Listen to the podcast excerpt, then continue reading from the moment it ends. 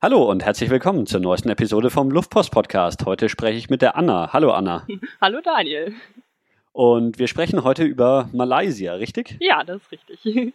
Ähm, ich irgendwie, äh, als, als du mir geschrieben hast, ich dachte eigentlich, ich hätte schon eine, eine Episode über Malaysia, aber dann habe ich nachgeschaut und tatsächlich hatte ich noch keine. Ich habe zwar schon einige so aus dem südostasiatischen Raum und auch irgendwie Vietnam, also und, und Thailand und so, also Indochina, aber ähm, Malaysia haben wir tatsächlich noch nicht. Deswegen cool, dass du dich gemeldet hast und äh, ich bin gespannt, was du von Malaysia zu berichten hast.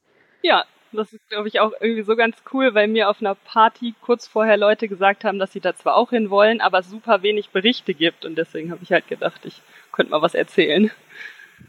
Äh, hast du das Gefühl, dass es nicht so, also in der Region, ich meine, Thailand ist wahrscheinlich so das, das beliebteste der Reiseländer da, oder? Ähm, hast du das Gefühl, dass Malaysia vielleicht als Reiseland nicht so beliebt ist? Mm, ich hatte das Gefühl, dass sehr viele Leute ähm, die da waren, Leute waren, die wirklich sehr lange reisen, also die dann ein ganzes Jahr oder so unterwegs sind und dass sie dann Malaysia auch mitgenommen haben. Aber Leute, die halt nur so mal für drei Wochen oder vier Wochen Land erkunden, hatte ich jetzt nicht so das Gefühl, dass wir so viele getroffen haben. Die gab es aber auch. Und ähm, also ich war halt bisher auch nur in Malaysia, deswegen kann ich selber überhaupt nicht so gut vergleichen. Ähm, weil zum Re Bereisen war es wirklich sehr, sehr einfach, weil die ja zum einen ähm, Englisch als Amtssprache haben, weil die ja selber sehr viele verschiedene Sprachen haben.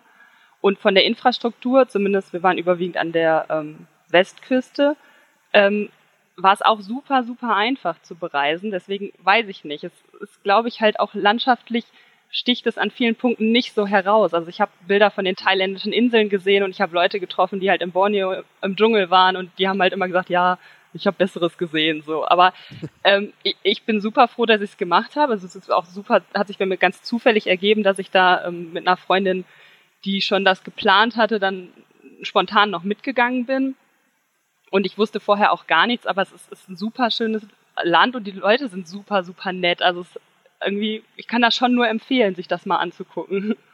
Wie, wie ist denn dann die, die Entscheidung auf Malaysia gefall, äh, gefallen? Oder du hast sie dann gar nicht getroffen? Nee, ich habe sie gar nicht quasi angeschlossen. Ja, also eine Freundin von mir, mit der ich zusammen studiere, das ist Lena, die ähm, wollte eigentlich mit einer anderen Freundin fahren und die andere Freundin hat eine Weltreise gemacht und hatte deswegen so eine gewisse Strecke schon geplant, musste dann diesen Teil, wo Lena sie begleiten wollte, aber abbrechen und Lena hatte aber schon gebucht und war selber aber vorher noch in Thailand und Taiwan und dann haben sie halt erzählt, dass sie jetzt ganz alleine fliegen muss. Und dann habe ich gesagt, oh, ich habe Geld, ich habe Zeit.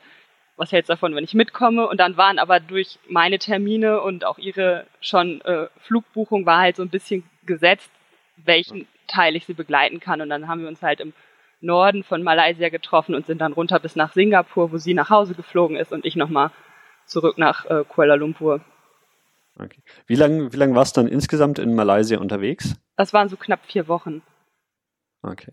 Also doch, doch schon ordentlich Zeit. Ne? Äh, ich, es ist auch gar nicht so groß. Also gerade wenn man irgendwie so Indonesien oder sowas daneben anschaut, dann ist Malaysia gar nicht so riesig. Also man hat dann doch, oder du hattest wahrscheinlich viel Zeit, irgendwie das Land zu erkunden. Ja, es, also Malaysia gibt's ja das Festland und äh, auf Borneo ein Teil, der gehört ja auch noch zu Malaysia. Den haben wir uns gar nicht angeguckt. Wir waren jetzt nur auf dem Festland und das ist schon nicht so lang. Also ich glaube, wenn man da einmal, man könnte da schon in einem Tag von Norden nach Süden durchfahren. Also die Busse brauchen, ich habe so das Gefühl, einmal vom Norden bis Kuala Lumpur, was ja knapp in der Mitte sind, waren so acht Stunden und runter bis nach Singapur auch acht Stunden. Aber es ist halt ne, mhm. nicht die optimalsten Straßenverhältnisse und nicht die optimalsten Busse und so. Ja.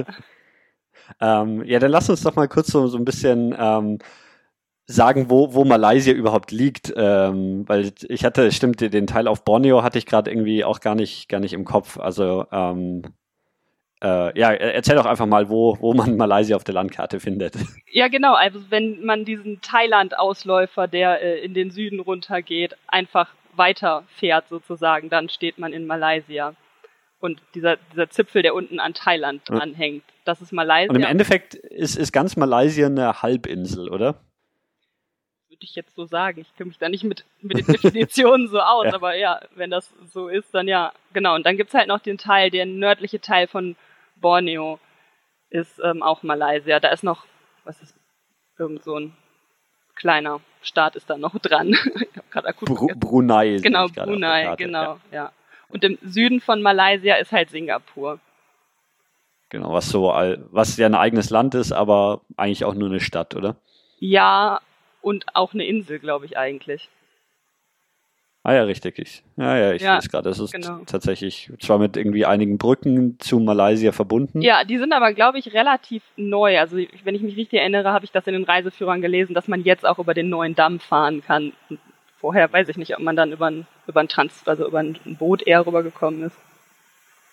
Ja. Ähm, den ein, der, der einzige Stadtnamen, der mir in Malaysia was sagt, ist Kuala Lumpur. Ähm, das ist dann wahrscheinlich auch die Hauptstadt und der Ort, wo du hingeflogen bist, oder? Ja, genau, genau. Das ist, äh, das ist ein riesengroßer und auch schöner Flughafen, der bei Sleeping at the Airport auch ganz gut gerankt ist, wo man sich auch gut aufhalten kann.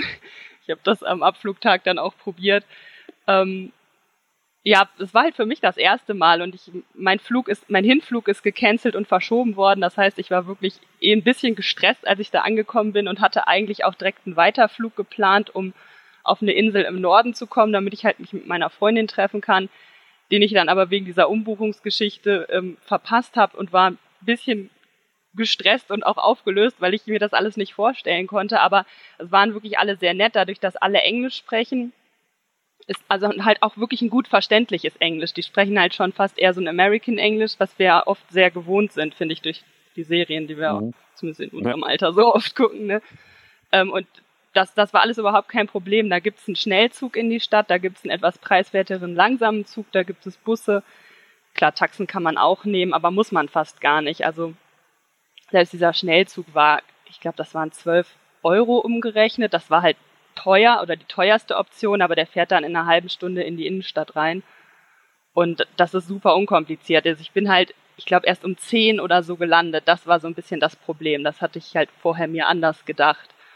Und ähm, ja, weil ich das alles auch erst am Flughafen erfahren habe und ähm, im Vorfeld zu planen, also so da zu sagen, ja, ich gehe dann dahin und dann gehe ich zu der Busstation und nehme den und den Bus, das klappt ja in ja. Ostasien meistens nicht so gut. Und dann ich hatte lustigerweise ein Pärchen noch im Flugzeug kennengelernt, die mir auch angeboten haben, also sie waren, kamen irgendwie aus der Schweiz und sind da regelmäßig, dass ich bei denen irgendwie auch noch übernachten könnte.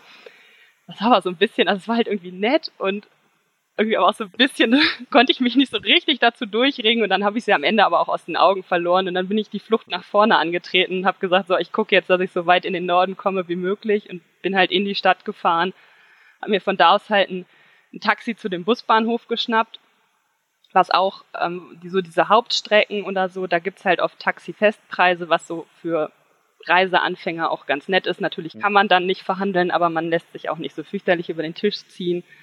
Und ähm, dann habe ich mich halt zum nächsten Busbahnhof bringen lassen, was in äh, Malaysia oft echt ungünstig ist. So gefühlt hatte ich, also ich hatte das Gefühl, dass die oft wirklich einfach außerhalb liegen, also und, nicht gut angebunden sind den in Kuala Lumpur könnte man zwar noch mit dem äh, öffentlichen Nahverkehr erreichen, aber darauf wollte ich es dann nicht ankommen lassen. Mhm. Und dann bin ich da irgendwie nachts um kurz nach zwölf oder so, oder ich glaube, ich glaube sogar um kurz nach eins in einen der letzten Nachtbusse Richtung Norden gehüpft und äh, ja, das hat dann ganz gut geklappt. Was, was war so dein, also das war dann das erste Mal, dass du überhaupt so in äh, Südostasien unterwegs ja. warst. Was, was war so dein, dein allererster Eindruck, als du irgendwie in die Stadt gekommen bist? Ähm, ja, und, und erstmal so, so alles, ne, irgendwie, ich meine, Kuala Lumpur ist ja, glaube ich, auch eine ziemlich große Stadt. Ähm, ja, wie, wie war so dein erster Eindruck? Wie hat das auf dich gewirkt? Ähm, also so ein bisschen lustig fand ich, erstmal war ich ja in diesem Schnellzug, der jetzt nicht vergleichbar ist mit einem ICE. Ich habe nachher schon verstanden, warum es Schnellzüge sind, weil die normalen Züge sehr, sehr langsam sind. Ne? Aber der fuhr halt schon schneller. Und von da sah es halt auch erstmal fast europäisch aus, halt eher ein bisschen Palmen, so was man an, an Vegetation da gesehen hat, aber da hat man noch nicht so viel mitgekriegt. Aber als ich dann mit diesem Taxi durch die Stadt gefahren bin, ähm, das war schon, das war schon gigantisch. Also die Hochhäuser sind riesig und ich, also ich war jetzt in Deutschland noch nicht mal in Frankfurt, also so richtig. Also ich bin zwar Großstadtkind, aber so kannte ich das nicht in dem Ausmaß. Und ähm, das fand ich schon, das fand ich schon riesig. Und dann fahren die natürlich auch etwas wüst und dann habe ich natürlich auch direkt irgendwie acht Leute auf dem Roller und sowas gesehen. Das fand ich schon wirklich, wirklich beeindruckend. Also und auch, ja, das, das, das hat einen schon einfach echt, oder mich hat es einfach erstmal über, überrumpelt, so, ne, das, ähm, ja. Aber, also es ist, es ist keine wunderschöne Stadt. Also das ist, ähm, die bauen wie verrückt, die ziehen überall noch mehr Hochhäuser hoch, das haben wir nachher nochmal gesehen. Ja, aber es ist einfach, es ist eine riesige Stadt. Also wenn man dann da mit so einem kleinen Taxi daran vorbeifährt, da kann man das, also aus dem Fenster kann man zum Teil die Hochhäuser gar nicht mehr sehen oben. Das fand ich schon beeindruckend. Zu, zu welcher Jahreszeit warst du da? Äh, wir waren jetzt Anfang des Jahres, Mitte Februar bis Mitte März da. Mhm. Ich weiß auch überhaupt nicht, was die ideale Reisezeit ist. Dadurch, dass das ja schon gesetzt war, sind wir einfach hingefahren. Und zu Malaysia muss man wissen, dass entweder auf der einen oder auf der anderen Küste Monsun ist. Das heißt, theoretisch kann man immer hin und im Süden soll es so immer gleich ähnlich regnerisch sein. Also eigentlich kann man spontan immer hin. Und wäre jetzt starker Regen gewesen, wären wir halt einfach an die Ostküste gegangen. Da war aber definitiv noch Monsun. Also es gibt so eine Insel, die super schön sein soll an der Ostküste, wo wir im Endeffekt aber nie hingefahren sind, weil uns alle Einheimischen immer gesagt haben, so ja, kann sein, kann nicht sein. Und wenn Sturm ist, kommt die Fähre halt nicht zurück, ich würde es nicht ja. machen. Und dann haben wir uns, haben wir uns daran gehalten.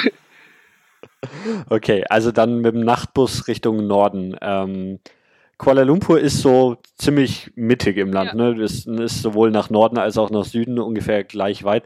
Wo, wo habt ihr euch getroffen oder wo, wo ist der Nachtbus hingefahren? Ähm, der ist nach, das heißt Buttonworth oder so, das, der, der Butterworth ist der, ähm, ist der Stadtteil, wo da der Busbahnhof, der gehört zu ähm, Penang. Das ist eine Stadt, das ist ganz witzig, weil die zum Teil auf dem Festland liegt und zum Teil auch auf der Insel Penang.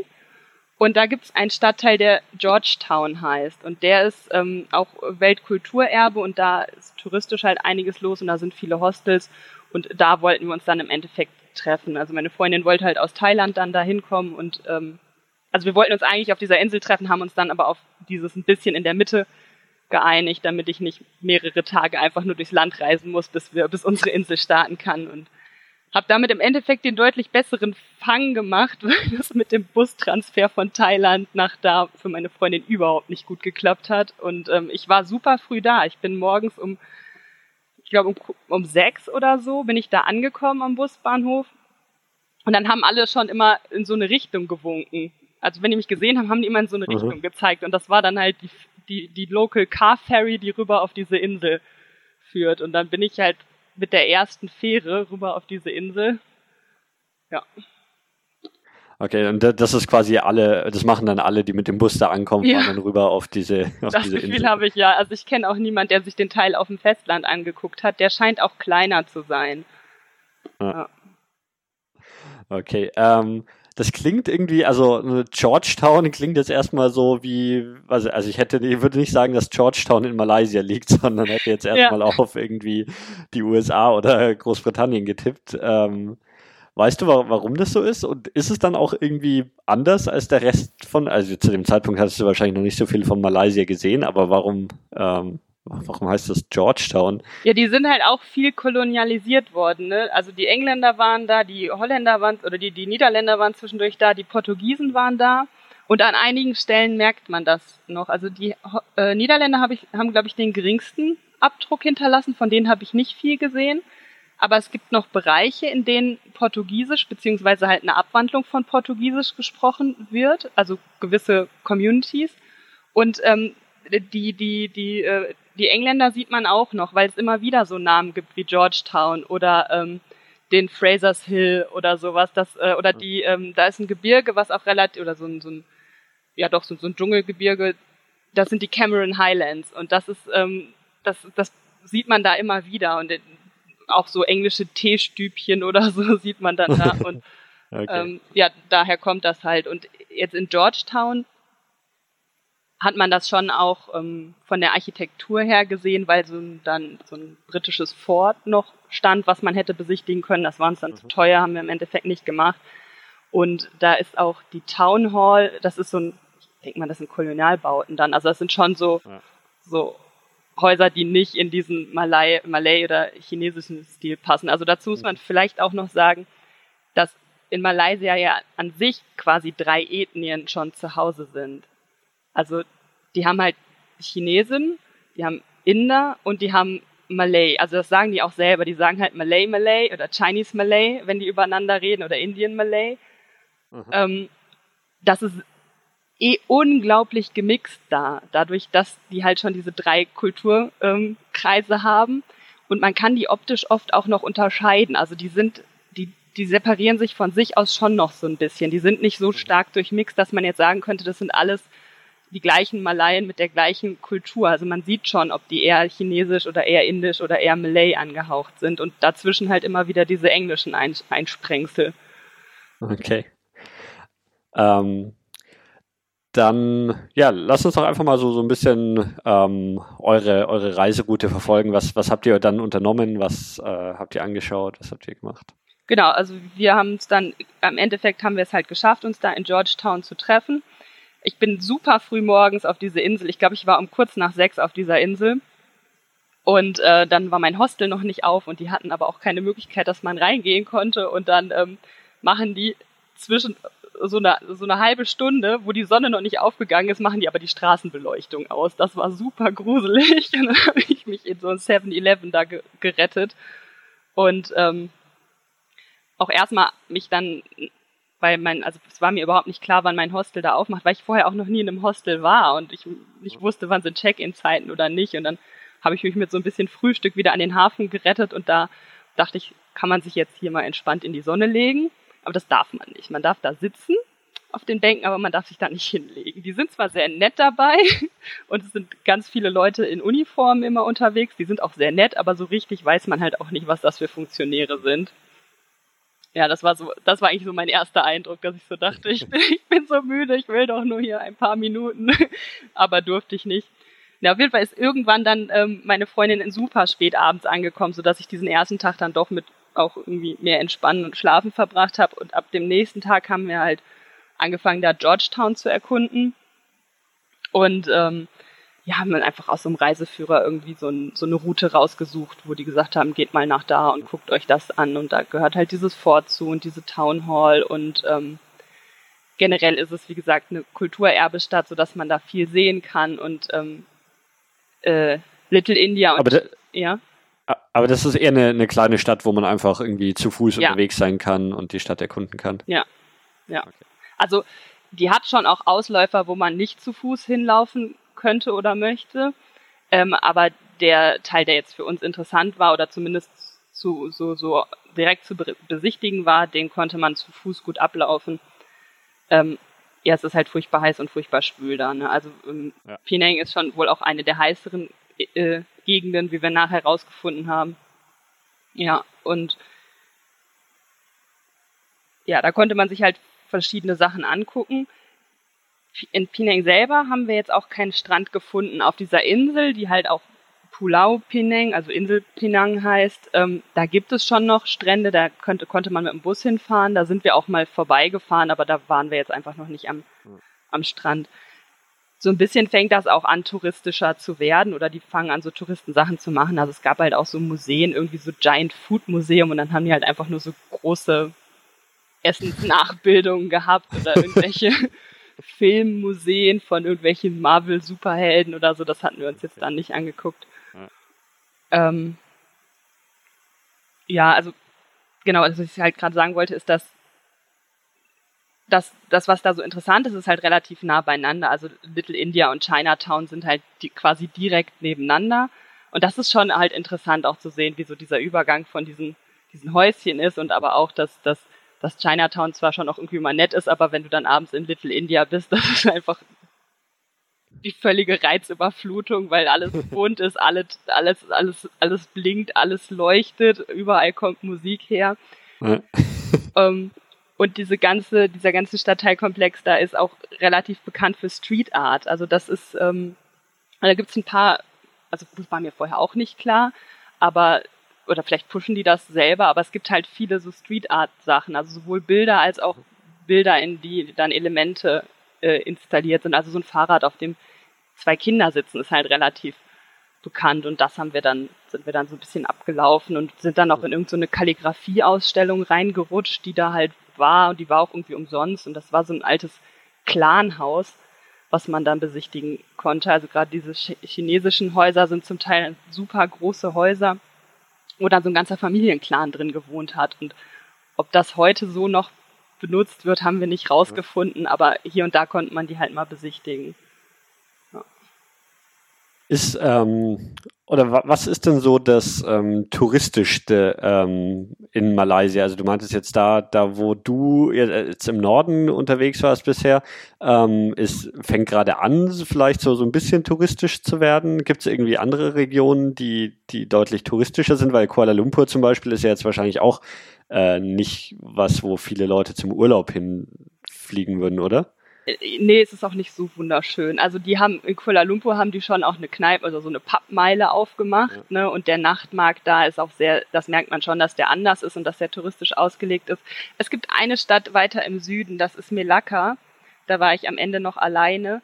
Und da merkt man, dass die auch gelernt haben, den Tourismus zu nutzen, weil da ist mir das erste Mal aufgefallen, dass die Sachen am Wochenende teurer sind als unter der Woche oder so, halt so wie es hier halt auch ist. Und das war überall ja. anders war es teilweise schon schwer, den vollen Preis zu bezahlen. Die handeln unglaublich gerne, aber zum Teil werfen die es einem irgendwie auch fast hinterher. Also das war mir schon fast manchmal unangenehm, weil ich immer dachte so, oh, für mich ist das überhaupt nicht so hier. ist okay, wenn du ein Ringgit mehr haben willst, ne? Aber ja. Also ist es ähm, noch so, ja, dass man irgendwie mit jetzt als, als Europäer, dass das wirklich alles einfach extrem günstig ist, so von, von Essen, Taxifahren und so weiter? Ich, also ich fand es schon ziemlich günstig. Ähm, wie gesagt, ich habe halt keinen Vergleich. Meine Freundin kam ja quasi direkt aus Thailand und sagt, sie hat in deutlich teureren und schlechteren Hostels geschlafen. Also es ist jetzt auch nicht so, dass es untouristisch ist. Also man kommt, man kann sich sehr gut bewegen, man findet auch alles, was man so als Tourist braucht, wenn man es halbwegs einfach haben will, sehr einfach. Ähm, in den Hostels sind auch sehr viele ähm, Europäer oder auch ähm, Australier oder ähm, ach, wir haben auch Südafrikaner getroffen oder äh, Amerikaner und Kanadier. Es ist jetzt nicht, dass wenig Leute unterwegs sind. Es gibt auch diese typischen Touri-Touren, aber trotzdem waren die Leute dabei immer sehr, sehr nett und ich hatte ganz selten das Gefühl, dass mich jetzt hier einer wirklich so touristisch über den Tisch ziehen will. Mhm. Und ähm, wir haben auch, das kann ich ja im Laufe dann noch erzählen, einige Sachen auch, ein, also in so Touristentouren dann noch Sachen von den Tourguides geschenkt gekriegt und sind eingeladen worden, doch einfach noch den zweiten Teil für umsonst mitzumachen und so Sachen, ohne dass wir gefragt haben. Und das war was, was ich total faszinierend finde, womit ich auch nicht gerechnet habe, weil in den Führern, in diesen, diesen äh, Touri-Führern steht ja immer, ah, seien Sie vorsichtig und wenn Ihnen einmal hier und dieses und jenes anbietet, dann wollen die am Ende Geld dafür. Und das habe ich überhaupt nicht so erlebt. Okay. Ähm, ja, dann, dann lass uns mal ein bisschen weiter, weiter reisen. Ähm, gab's zu, oder gab es zu Georgetown noch was? Oder, ja, auf ähm, dieser Insel gibt es noch ein paar Sachen. Da mhm. ist, ich habe vergessen, was es war. Da ist ein riesiger Tempel, der auch wirklich schön über mehrere Etagen zu besichtigen ist. Ähm, da waren wir ein bisschen spät, deswegen sind wir nicht mehr bis nach ganz oben gekommen, aber das ähm, kann ich nur empfehlen. Also theoretisch gibt es Busfahrpläne ähm, und wahrscheinlich wären sie sogar auch zuverlässig. Wir haben es nur meistens nicht geregelt kriegt, kriegt uns vorher zu informieren. Ähm, also auch lokale Busse zu fahren ist ziemlich einfach, weil die halt feste Routen fahren. Wir sind aber trotzdem, also vieles kostet dann ein oder zwei Ringgit und das ein Ringgit waren so, ja, also vier Ringgit waren ein bisschen weniger als ein Euro. Also so eine Busfahrt kostet dann so 20, 40 Cent oder so. Und deswegen sind wir eigentlich immer eingestiegen und wieder ausgestiegen, wenn wir so grob in der Richtung waren. Ähm, dann gibt's noch den Pinang Hill, das ist, da ist einfach so ein, so ein Hügel, wo man hochgehen und sehr schön runterfahren, äh, runter gucken kann. Da gibt's dann so eine, also man kann da hochlaufen, das ist ein sehr, sehr langer und sehr anstrengender Weg, oder man kann mit so einer, so einer Art Seilbahn ist das, oder so, so diese, diese so schräg am Berg hochfahren, diese Aha. Bahn, da kann man mit hochfahren. Das war, glaube ich, auch ein bisschen teurer. Das sind also Sachen, wo man schon merkt, die haben das mit den Touristen verstanden. Die haben aber auch, ähm, dass die Einheimischen bei so Sachen oft weniger bezahlen. Also wenn man Malay-Pass hat, dann ähm, kann man auch mhm. so Kultursachen und halt so diese Sachen für ein bisschen billiger hatten wir jetzt halt nicht. Ähm, ich hatte das in, ich glaube, es war in Kambodscha. Da gab es immer ähm, für so Tempel, die waren für Einheimische kostenlos und für Touristen musste man irgendwie um einen Dollar Eintritt zahlen oder sowas. Ähm, das war aber einfach so geregelt, dass quasi der offensichtliche Eingang, an dem wurde Geld kassiert und es gab eigentlich immer einen Hintereingang, den halt die Einheimischen benutzt haben und das hatten wir dann natürlich auch nach ein paar Tagen durchschaut und dann, dann konnten wir einfach durch den, durch den Hintereingang reingehen. Aber andererseits denkt man sich dann ja auch irgendwie so, ja, okay, dann kostet es halt jetzt irgendwie 50 Cent oder einen ja. Dollar, ist ja jetzt auch nicht, nicht so dramatisch dann. Ja, das stimmt. Ähm, nee, das ist schon, also auch die Einheimischen, zumindest die, die wir gesehen haben, gehen durch den Haupteingang. Da stehen dann aber einfach immer zwei Preise. Dann steht dann Preis und dann steht Malay Card. Und Malay Card scheint halt einfach deren Personalausweis zu sein. Und das kostet dann oft wirklich nur die Hälfte oder so, was ich hm. im Prinzip auch okay finde, weil die viel weniger verdienen als wir. Und das ist zum Teil ja auch deren Kultur. Und wenn die das sich nicht mehr angucken können, weil wir mit unserem Euro da reinrennen, dann finde ich das okay so. Und ja, also der Pinang Hill war halt irgendwie schön. Da gäbe es auch nochmal so ein, so ein so ein Dschungelwalk, den wir für Geld, den wir dann auch nicht gemacht haben. Also wir haben sind ja irgendwie Studenten und haben dann auch versucht, irgendwie nicht jeden Quatsch mitzumachen. Ähm, da haben wir auch ähm, Affen gesehen, die man wohl nicht so häufig sieht. Also man sieht viele Affen, aber wir haben da so eine, so eine seltene Affensorte gesehen, haben wir nachher festgestellt, das fand ich auch, das war für mich total toll, weil ich das halt vorher noch nie gesehen habe. So nach vier Wochen hat man halt viele Affen gesehen, aber so beim ersten Mal war das ganz schön. Und, ähm, sind, die, sind die Affen dann, ähm, irgendwie sieht man die nur aus der Ferne oder haben die sich auch schon irgendwie an die Menschen gewöhnt und fangen dann an, irgendwie auf die Menschen zuzugehen? Es kommt halt total auf die Art an und kommt auch drauf an, wo. Also wir haben halt Fotos von denen auf dem Penang Hill gemacht und da haben Einheimische nachher auch immer gesagt, ah, die sind total selten und so. Und die waren auch sehr schüchtern. Also die haben immer aus so einem Gebüsch rausgelugt und da gegessen, aber irgendwann sind die auch abgehauen. Und dann gibt's so größere Graue, die, ähm, die benehmen sich völlig schamlos am Straßenrand. Also die ähm, ja, mit denen würde ich mich jetzt nicht streiten. Und es gibt so kleinere Graue, die die ganzen Tempel bevölkern und die sind richtig unverschämt. Ne? Also die wissen das halt auch, dass, äh, also die sind total auf Plastiktüten geprimed. Ne? Wenn du eine Plastiktüte hast, dann reißen, reißen die dir die weg und versuchen dir alles äh, zu klauen, was nicht nied- und nagelfest ist, weil die halt auch quasi angefüttert sind dadurch. So, ja. Aber dass jetzt einer so wirklich also dass ich mich jetzt bedroht gefühlt hätte, ohne dass also ich mich falsch verhalten habe, wäre jetzt nicht so gewesen. Ja. ja. Genau, und auf diesem Hügel waren wir ja. Und dann waren wir noch auf so einer Fruit Farm. Das war eigentlich auch ganz cool. Also da haben wir nicht gut geplant hinzukommen. Das hätte man besser machen können, aber im Endeffekt sind wir dann irgendwann angekommen, weil unser erster Bus fuhr halt regelmäßig und der zweite halt nur viermal am Tag. Und das war aber ganz interessant, weil das halt eine, eine einheimische Farm war, von wo aus die auch Früchte verkauft haben und dann aber auch so Führungen gemacht haben. Und das fand ich halt dann doch wirklich mal ganz interessant zu sehen, wie die ganzen Sachen wachsen, beziehungsweise ich habe halt auch einige Früchte kennengelernt, die ich vorher nicht kannte. Also da war dann am Ende noch so ein Fruchtbuffet bei. Und wir können nicht in der Hauptsaison gewesen sein, weil es war immer sehr einfach, überall schnell reinzukommen. Und da waren wir halt auch wir und noch so ein chinesisches Pärchen. Und dann hatten wir halt einen deutschen Tourguide und die einen chinesischen oder ich weiß gar nicht, ob wir einen deutschen oder einen englischen hatten, aber dann sind wir halt zu zweit über diese Farm geführt worden, eine, eine Ewigkeit und also wenn man, also die haben sich immer unglaublich viel Zeit für alles auch genommen, wenn man so eine Frage hatte. Also wenn man sich so ein bisschen für die Leute interessiert und ein bisschen für Essen, dann liegen einem die Malaien sofort zu Füßen und ähm, unterhalten sich unglaublich gerne mit einem. Das, ähm, ja. Äh, ja, was, was gab es denn dann da für Früchte oder was wird in Malaysia überhaupt angebaut? Ähm, ja, äh, also natürlich irgendwie Ananas, Bananen, dann diese kleinen Bananen, diese Golden Bananas, dann viel Mango. Natürlich gibt's auch Durian, aber wir waren nicht in der Durian-Saison da. Also ich habe die nachher nochmal, also Durian ist diese stink, stinkende, große, stachelige Frucht, da kennen ja, inzwischen kennen ja eigentlich viele. Ähm, ich habe die nachher nochmal probiert. Wir haben das in der Zeit nicht gemacht, weil die immer alle gesagt haben, es sei halt nicht Saison und die schmeckt jetzt nicht so gut.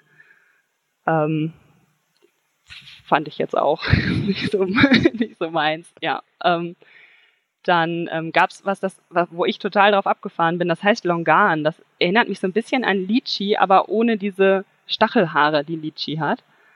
Ähm, mhm. fand, ich, fand ich total super. Das habe ich auch das erste Mal da ähm, gegessen. Dann, glaube ich, gab es auch sowas wie Feigen.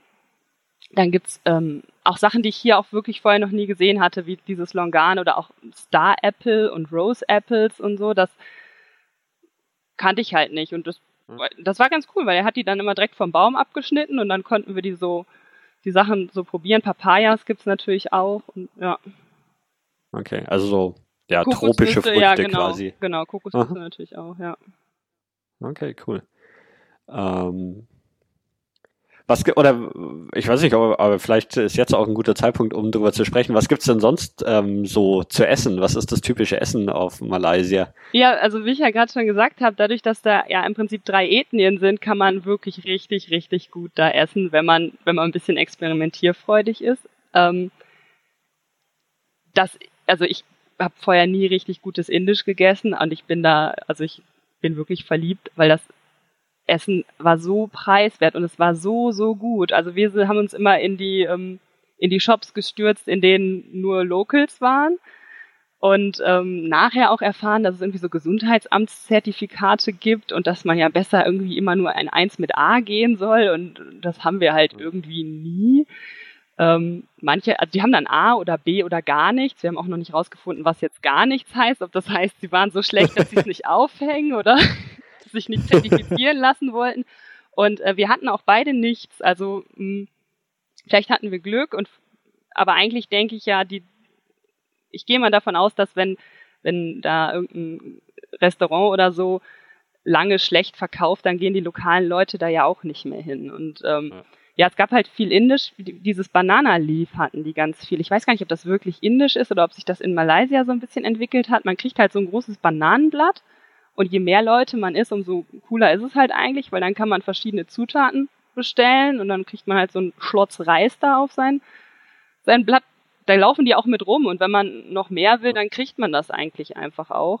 Und dann hat man halt so diverse Schälchen mit, ja, sowas wie Curries. Ich kann das alles nicht auseinanderhalten, ne? verschiedene ja. Tiere und Fleisch. Also es gibt, gab wenig Gemüse. Es gab immer entweder diese Ladyfingers, das Okraschoten sind das eigentlich, und irgendeine Form von Kohl.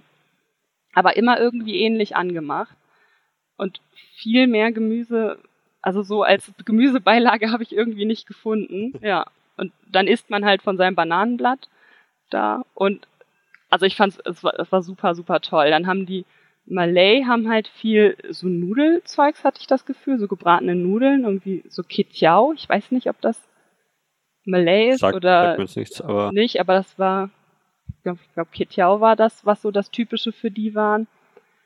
Und ähm, Chinesisch waren wir im Endeffekt gar nicht so viel essen. Wir haben irgendwann mal so, ein, so eine Frühstückssuppe da gegessen, weil uns die empfohlen worden ist.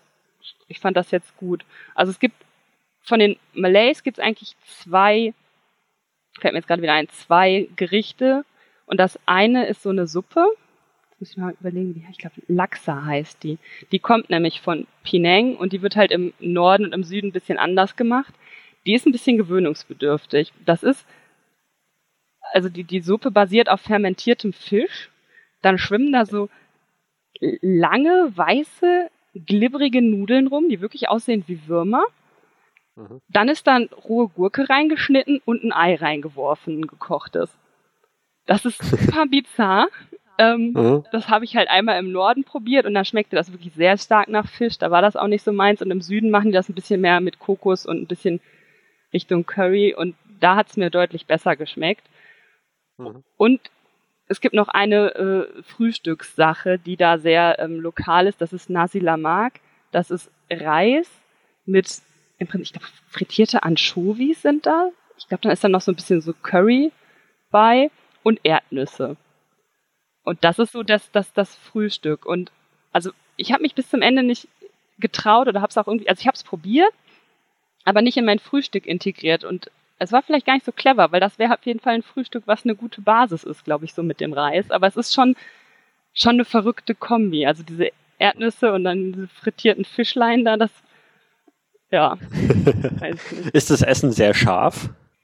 Mm, also ich esse gerne scharf, deswegen bin ich da jetzt nicht so der, der Marker. Meine Freundin hat schon sehr drauf geachtet. Aber das Schärfste, was ich erwischt habe, war, als wir bei einem äh, thailändischen ähm, Restaurant waren. Also ich glaube, zweimal bin ich da in die Thailand-Falle getappt. Das ist ja, was haben die denn da? Dieses, ähm, diese eine Suppe, die so todesscharf ist und dieser Mangosalat, der ja so harmlos daherkommt und dann haben die da drei Chilischoten reingehackt oder so, ne? Das okay. Ja. Tom Yam Soup, ah. genau. Also das ist schon auch was, was es, was es immer op optional auch in so Malay-Essen gibt. Dann kann man halt mit Hühnerbrühe oder mit Tom Yam Soup und dann äh, ja. ja. nimmt man besser nicht Tom Yam Soup, weil das ist wirklich todesscharf.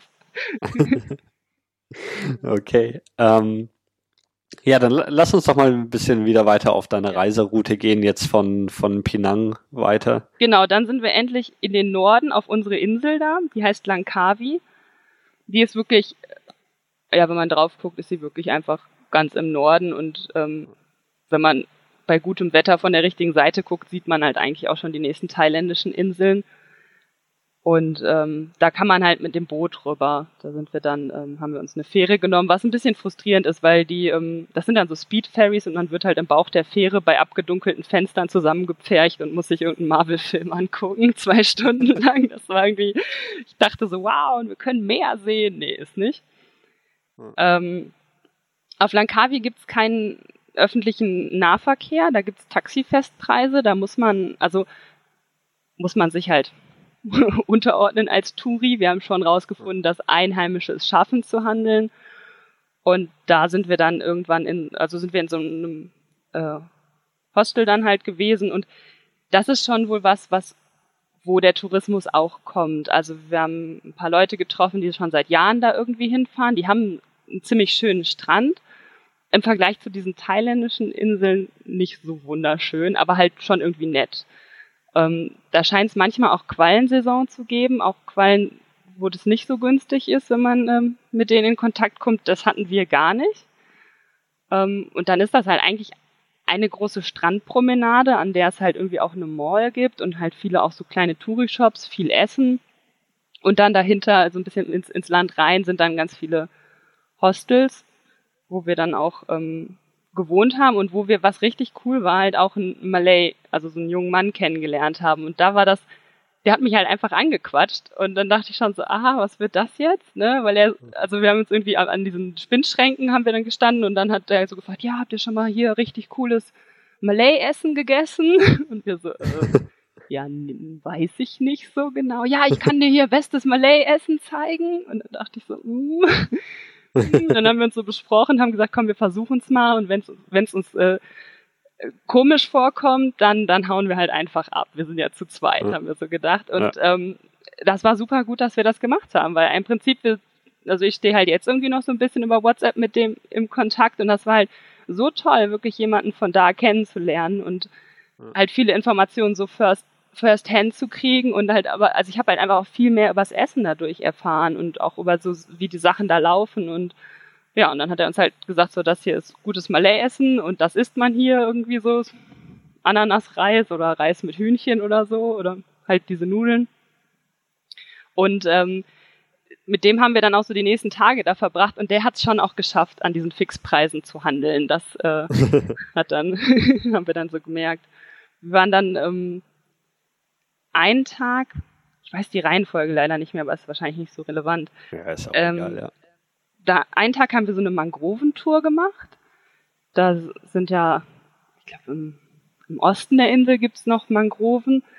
Und da wird man halt mit so einem Bus abgeholt und dann auf so ein Plattboot da verfrachtet. Und ähm, da sind wir halt auch so ein bisschen diese Touri-Strecke abgefahren. Also da wurden verschiedene Sachen gemacht. Da gibt's diese Fischfarms, also wo dann so Flöße mit, ich meine, eigentlich haben sie so Aussparungen, wo so Netze drin hängen und wo die dann Fische drin züchten, die zum Teil halt auch verkauft werden und zum Teil halt aber auch nur für diesen Touristeneffekt ist. Im Prinzip sind da ganz oft Restaurants angeschlossen und man kann halt da hingehen und sagen, so, ich hätte gern diesen Fisch oder diese Krabbe.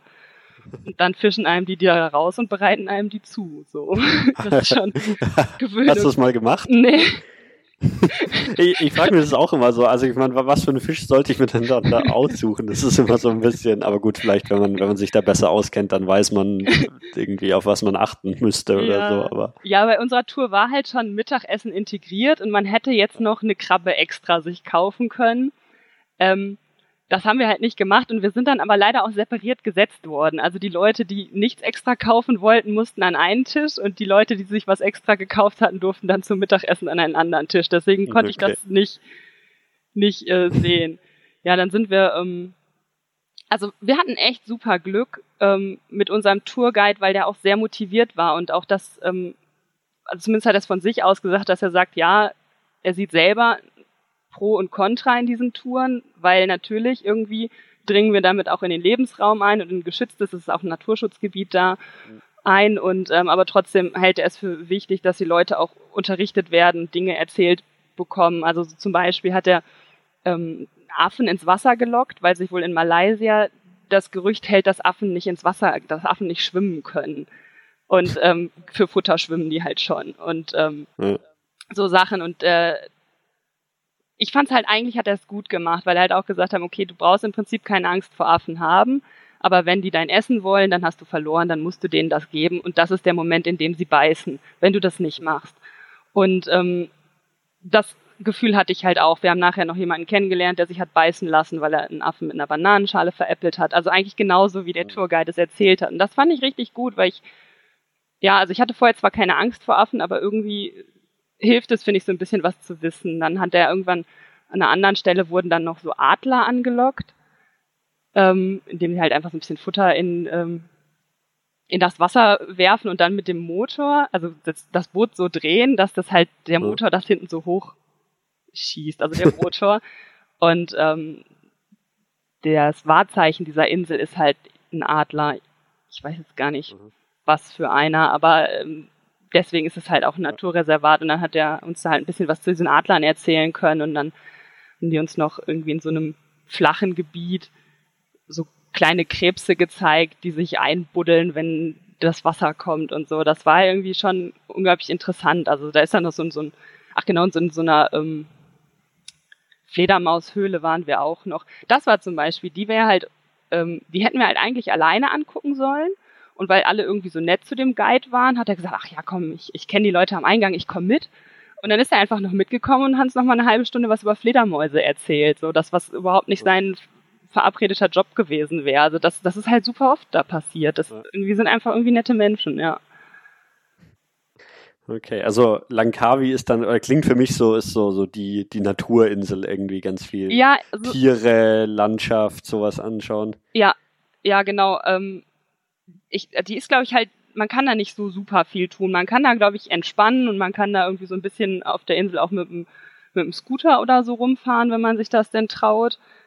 Ähm, aber ich glaube, habe halt das Gefühl aus dieser Mangroventour oder man, man, es gibt halt noch so kleine Inseln drumherum, wenn man da dann hinfährt oder auf so eine Schnorcheltour, das kann man da machen. Und es gibt halt noch einen, einen Berg da, ich habe gerade auch vergessen, wie er heißt, ähm, auf den eine ähm, Schweizer Cable Car hochführt. Das ist auch ganz groß beworben. und ähm, das haben wir dann auch noch gemacht. Da sind wir dann halt hochgefahren und das war echt super, super Aussicht. Also der, der Tipp ist, wenn du unten am Strand sitzt und die beiden Bubbles von dem Cable Car sehen kannst, dann ist die Sicht gut, dann soll man hochfahren.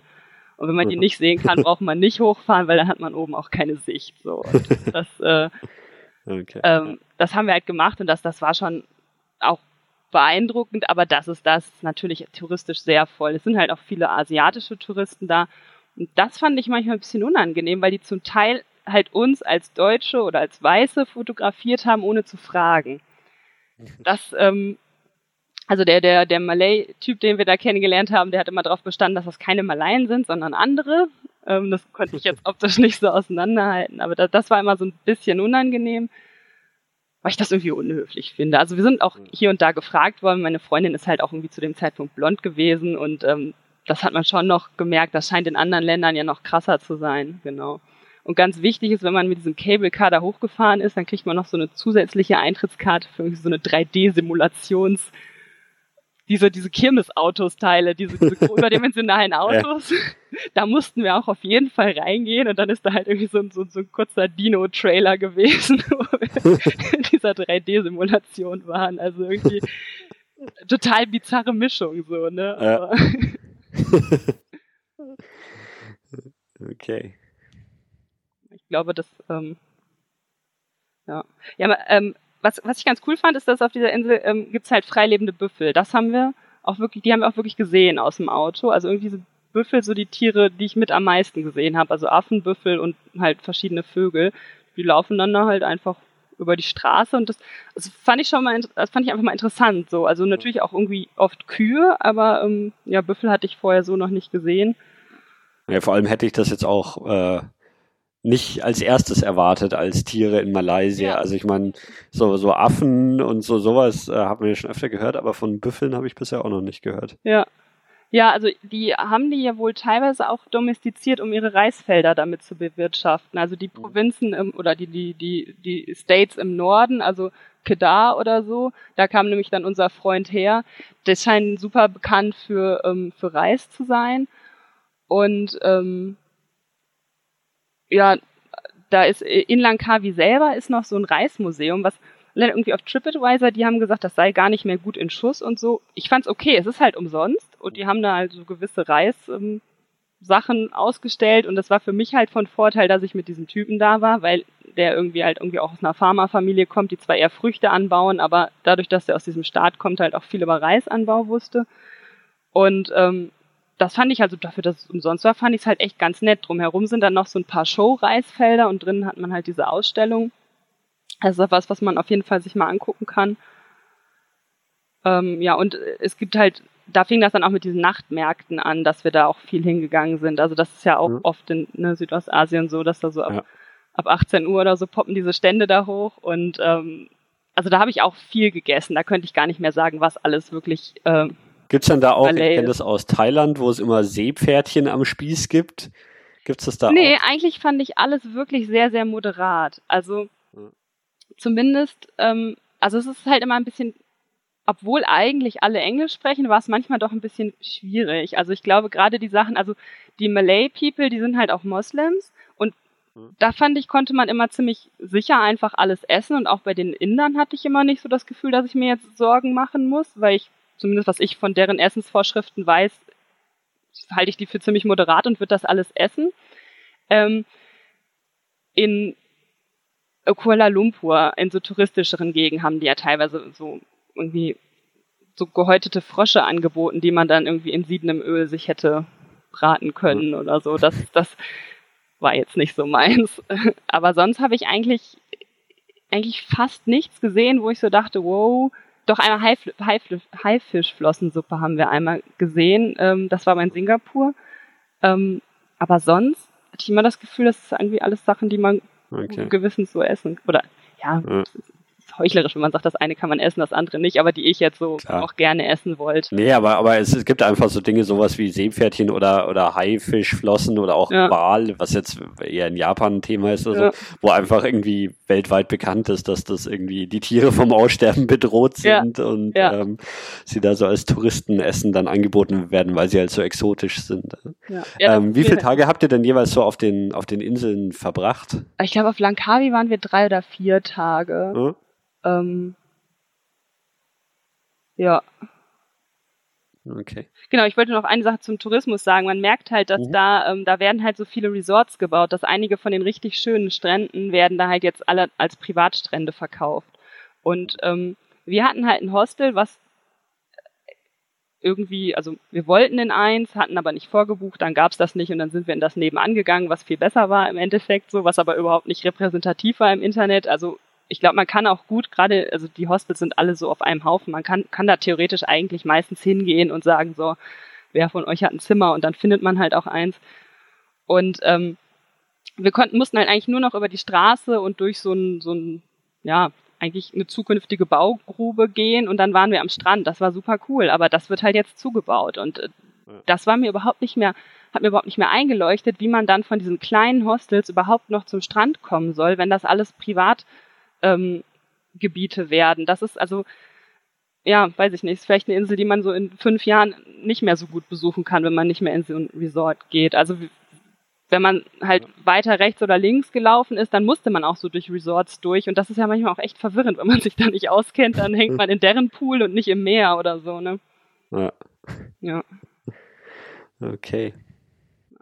Ähm, ja, lass uns noch ein bisschen weiter ähm, auf deiner Reiseroute durch, durch das Land gehen. Genau. Wo ging es als nächstes hin? Dann sind wir nach Ipoh. Das ist wieder auf dem Festland. Da sind wir halt auch leider wieder mit so einem, also wir haben zwar eine langsamere Fähre genommen, aber auch da sind wir wieder im Bauch eingefärcht worden.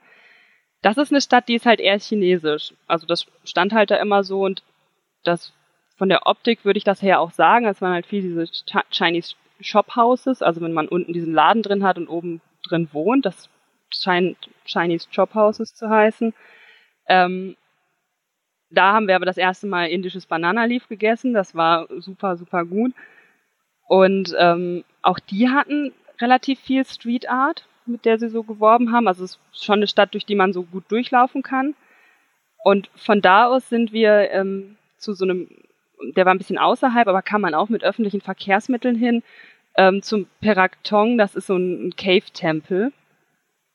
Und das, das sieht von vorne etwas, also sah der eigentlich so ein bisschen unscheinbar aus. Und dann sind wir halt da rein und dann ist das schon eine riesige Höhle, die auch wirklich Spaß gemacht hat zu besichtigen. Und dann gibt's so relativ versteckt so ein Treppchen. Und wenn man das dann anfängt hochzugehen, dann muss man diesen ganzen Berg hoch, was, was sich total lohnt, weil die Aussicht, also die Stadt selber ist wohl relativ industriell. Also ich, wenn ich mich richtig erinnere, wurde da in der Gegend früher Zinn oder so abgebaut. Also da ist noch eine andere Stadt in der Nähe, wo die so eine alte Zinnmine geflutet haben und so ein ähm, hm. See und Gartenanlage da drumherum gemacht haben. Also das scheinen immer irgendwie industrielle Städte gewesen zu sein, deswegen sind die nicht so wunderschön von oben. Ähm, aber in, also je nachdem, in welche Richtung man guckt, aber in die eine Richtung konnte man halt eigentlich schon so diese Cameron Highlands da erahnen.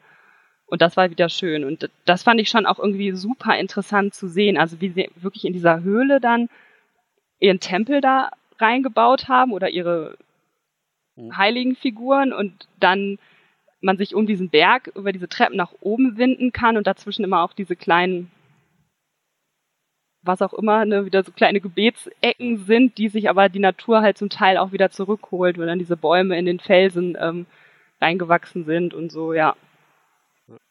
Ähm, wenn wir schon über Tempel und sowas sprechen, wie ist es? Und du hast ja vorhin gesagt, dass Malaysia eigentlich ein muslimisches Land ist. Ja. Ähm, ja, welche Rolle spielt denn Religion äh, in dem Land und was bekommt man davon als Tourist mit?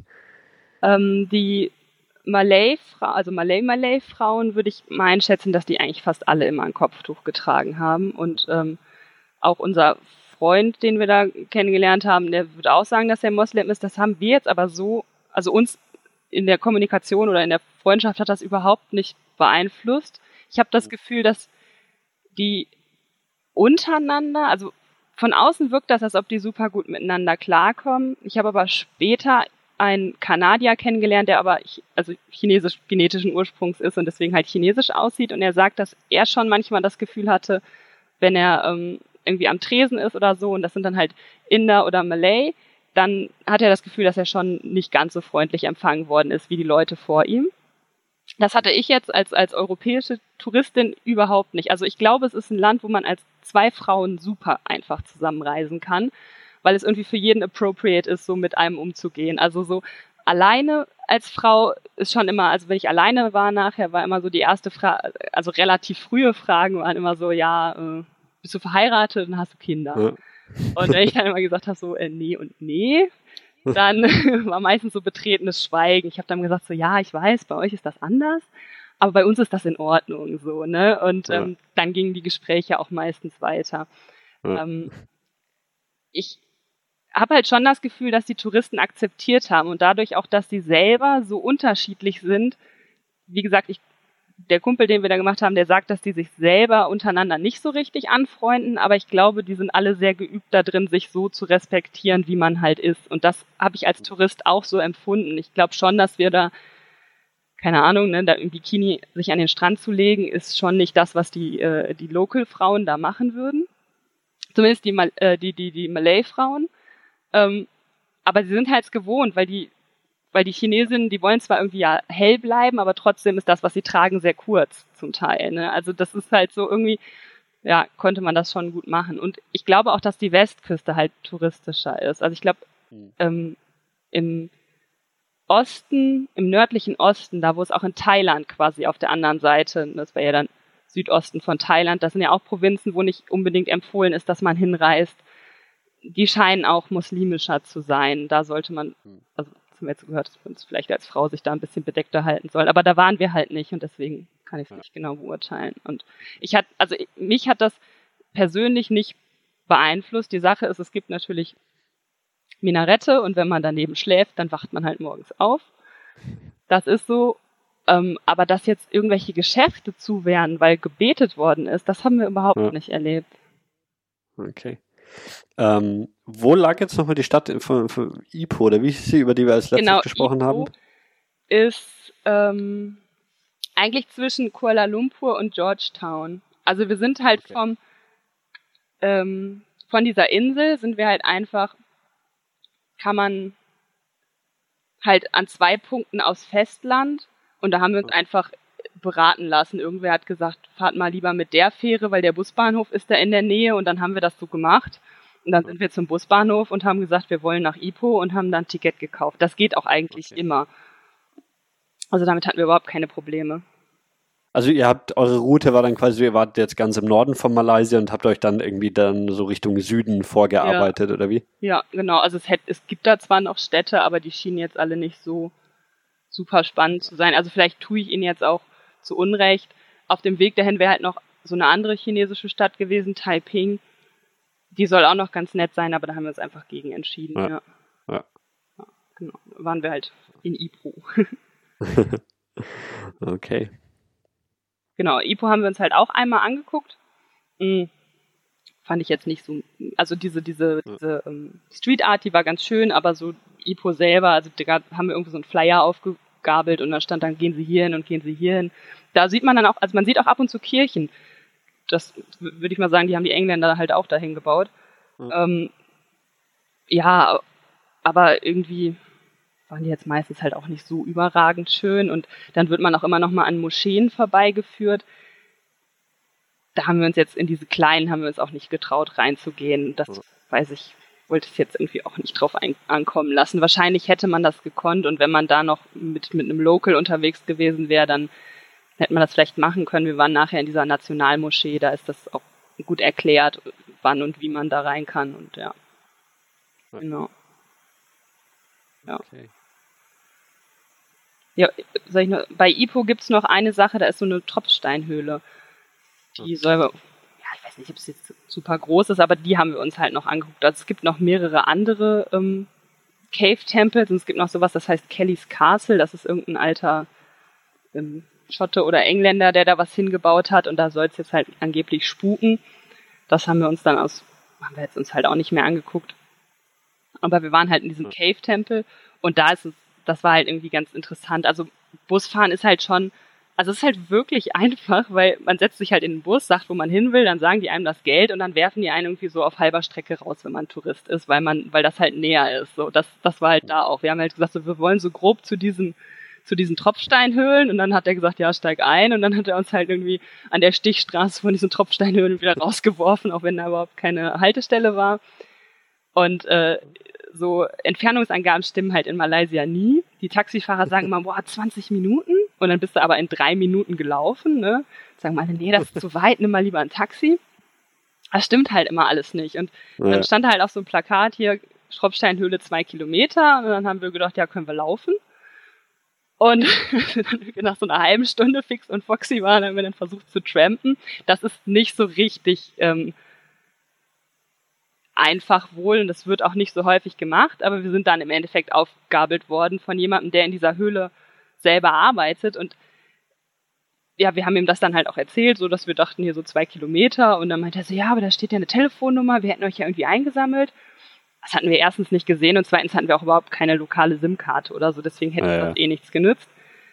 Ähm, und der, das war halt so ganz spannend, weil er uns dann erzählt hat, so ja, ihr, ihr, ihr macht jetzt hier erstmal eine Pause, weil ihr seid ja jetzt auch so lange gelaufen. Das war auch überhaupt nicht clever von uns, war natürlich irgendwie 12 Uhr mittags und so wie man es eben nicht macht. Ähm, und ich spreche mal kurz an der Kasse und dann geht ihr und dann bucht ihr Tour Nummer 1, macht aber Tour Nummer 2. Dann dachte okay. ich so, ja, cool, danke, weil Tour Nummer 1 war halt billiger als Tour Nummer 2 und so, ne? Und ähm, das war halt schon äh, war halt super cool, dass er uns das gesagt ja. hat, weil im Prinzip konnte man mit Tour Nummer zwei weiter rein. Es war aber ja. de facto auch niemand da, der es kontrolliert hat. Und alle Leute, ja. die halt mit uns gegangen sind, Tour Nummer zwei gebucht haben, die sind halt überhaupt nicht mehr kontrolliert worden. Deswegen war das halt irgendwie schon super nett. Aber halt auch irgendwie so, also so ist es dann da halt auch. Also man könnte halt noch viel komplexere Touren machen, dass man dann wirklich mit so einem Guide da irgendwie durchkrabbelt, sich und dann so einen Wasserfall abseilt. Und das hätte meine Freundin auch super gerne gemacht, aber das hat mir irgendwie war nicht so meins. Konnte ich nicht so mitgehen. Aber ich glaube, dass das da echt, echt spannend sein kann. Und dann, ja, haben wir halt diese, diese Höhle da besichtigt und es halt nett. Also wenn man so Tropfsteinhöhlen mag oder so, dann kann man sich das irgendwie ganz nett angucken. Und dann hatte dieser Mann, der uns mitgenommen hat, auch noch gesagt, ja, und wenn ihr wieder zurück wollt, dann sagt ihr einfach Bescheid, dann fährt euch schon jemand zum, zum Busbahnhof. Und das war halt, das war halt so der Moment, wo ich so dachte, ja, das geht, weil wir zwei Frauen sind, weil wir halt unterwegs noch ähm, Männer, also in dieser Höhle getroffen haben, die halt erstmal von einem anderen Busbahnhof mit einem Taxi dahin gekommen sind und auch mit dem Taxi wieder weg mussten. Und das für die dadurch relativ teuer wurde. Und wir dadurch, dass wir halt das letzte Stück getrampt sind und dann äh, derselbe Typ ja irgendwie seine Angestellten da gesagt hat, so ja, bringt mal die Mädels zu dem Busbahnhof da hinten. Ähm, dann haben wir denen auch gesagt, ja, wollt ihr jetzt irgendwie, wollt ihr eine Kleinigkeit dafür? Das wollten die überhaupt nicht. Ähm, also es ist halt unglaublich viel Freundlichkeit so entgegengebracht worden, ne? Hm. Ähm, hatte die eigentlich dann so eure, eure Route und eure, ähm, ja, die, die Städte, die, die ihr besuchen wollt, so im Vorfeld geplant oder seid ihr einfach so dann zum Busbahnhof gelaufen und geschaut, ah, wir wollen irgendwie Richtung Süden, was, was fährt hier? Ähm, ich hatte so eine grobe Idee, was ich wollte. Ähm, dadurch, dass ich ja quasi zugesagt habe, als meine Freundin schon halb weg war, hatten wir es nie richtig abgesprochen. Ähm, also sie ist ja kurz nachdem ich gesagt habe, ich, ich komme dann dazu, ist sie halt schon irgendwie gestartet und ähm, ich habe mir auch einen Reiseführer geholt, weil ich so fürs erste Mal so weit weg irgendwie war ich halt auch ein bisschen unsicher und es ist, glaube ich, auch einfach mein Reisestil. Meine Freundin ist mehr so, ja, guck mal, ich habe hier in dem Blog gelesen, ich will dahin und dann gehe ich dahin und ich ähm, habe schon viel gelesen und dann auch geguckt, was ich so machen möchte. Also wir haben überhaupt gar nicht alles davon gemacht, weil irgendwie könnte man theoretisch immer viel zu viel machen, beziehungsweise irgendwann hat man ja auch schon fünf Tempel gesehen und dann ist es in diesem Urlaub wahrscheinlich jetzt auch nicht mehr so wichtig, den sechsten auch noch zu sehen. Aber grundsätzlich hatten wir immer schon so eine grobe Idee, wo wir noch hinwollen und äh, ja. ja, aber eigentlich zwischen diesen Hauptverkehrsstrecken fahren jeden Tag super viele Busse. Das mhm. ist überhaupt kein Problem, da muss man nichts planen, man muss da auch nichts vorkaufen. Es gäbe inzwischen ja sogar eine, eine äh, Zugverbindung. Ähm, damit haben wir uns aber irgendwie nie beschäftigt. Wir sind immer Bus gefahren, weil es ist ja trotz allem meistens schneller und billiger. Okay. Ähm, wohin ging es als nächstes? Ja, dann sind wir von Ipo in die Cameron Highlands gefahren. Das ist auch relativ kurvig. Das war schon unangenehm, sage ich mal. Also irgendwie war das da, da war es halt auch so ein bisschen blöd, weil der Busfahrer ewig nicht losgefahren ist von Ipo aus und dann die Zeit aber rausgeholt hat. Und das machen die da manchmal schon. Ne? Und dann ist es halt irgendwie so in den Bergen und äh, zweispurig, aber alle überholen sich irgendwie. Also es gibt eine Strecke runter, eine Strecke hoch, so, ne? Und trotzdem überholen die sich da und LKWs und äh, da war dann halt auch, haben wir gedacht, ah, wir versuchen jetzt hier zu schlafen, was natürlich auch nicht geklappt hat. Im Reiseführer stand auch, man soll, ähm, wenn man hier Motion Sickness hat, soll man, ja. soll man besser was nehmen. Das hat uns jetzt nicht so betroffen. Ähm, aber auch da haben wir halt auch ähm, weil wir das war ein bisschen doof. Da gibt es zwei relevante Städte und das eine ist Bryn Cheng und das andere ist, ähm, ah, ich glaube Kuala Tahan oder so. Ähm, kurz gucken, ob ich es hier flott finde. Auf jeden Fall hatten wir halt vorher so ein bisschen rumgefragt, was die Leute so meinen, welche Stadt ist denn cooler, die Locals, und die meinten halt so alle, sie würden nach Bryn Cheng gehen, weil Bryn Cheng höher liegt. Und damit haben sie halt auch recht aber es liegt halt irgendwie nur einen Meter höher als die andere oder so. so von dem, was los ist, glaube ich fast, dass die andere Stadt ein bisschen spannender gewesen wäre, aber hat sich jetzt halt auch nicht so ausgewirkt. Also ähm, die Cameron Highlands sind halt einfach irgendwie so ein Dschungelgebiet in den Bergen, wo aber auch super viel Tee angebaut wird. Also da merkt man, mhm. ja, irgendwie ähm, der Best of Highlands Tea ist so der bekannteste. Und äh, man kann halt so eine, so eine Map sich da kaufen, die ist so semi-hilfreich, ist so diese, diese äh, Cameron Highlands Discovery Map, die kostet vier Ringgit und dann sind da halt so halb hilfreich, ich habe die immer noch, ähm, sind dann da halt so diese, diese, diese möglichen Wanderwege drauf. Die kann einem manchmal hilfreich sein. Ich glaube aber auch, dass es Zeiten gibt, zu denen die einem überhaupt nicht hilfreich ist. Also es wurde halt immer gesagt, ja, und es wurden immer so Gruselgeschichten von verschollenen Backpackern erzählt, die dann da auf eigene Faust wandern gegangen sind und sieben Tage durch den Dschungel und dann sind sie irgendwie einem Fluss gefolgt und dann sind sie gerettet worden. Ähm, also ich kann mir schon vorstellen, dass wenn man da fahrlässig ist, man sich verläuft. Ähm, aber es ist, glaube ich, auch so gewollt, dass die Sachen nicht gut ausgeschildert sind, damit man sich einen Tourguide nimmt. Mhm. Das ähm, ist schon so. Und es, es scheint aber auch, sage ich mal, selbstständige Organisationen oder Initiativen zu geben, wo dann diese Wege ausgeschildert werden, aber halt nicht qualitativ hochwertig. Weil als wir da waren, waren diese Wege, die wir im Endeffekt gewählt haben, alle mit rotem Flatterband gekennzeichnet. Und dadurch war es für uns relativ simpel und wir hatten halt noch ein GPS-fähiges Handy mit einer Map dabei. Damit ging das eigentlich ganz gut. Und ähm, wir haben uns dann einfach beraten lassen. Also sind halt in so eine Touri-Info und haben gesagt, ja, wir wollen hier irgendwie rumlaufen. Kann man da lang gehen und, oder kann man da besser lang gehen? Dann haben wir uns völlig falsch beraten, haben gesagt, ja, ja, das geht auch.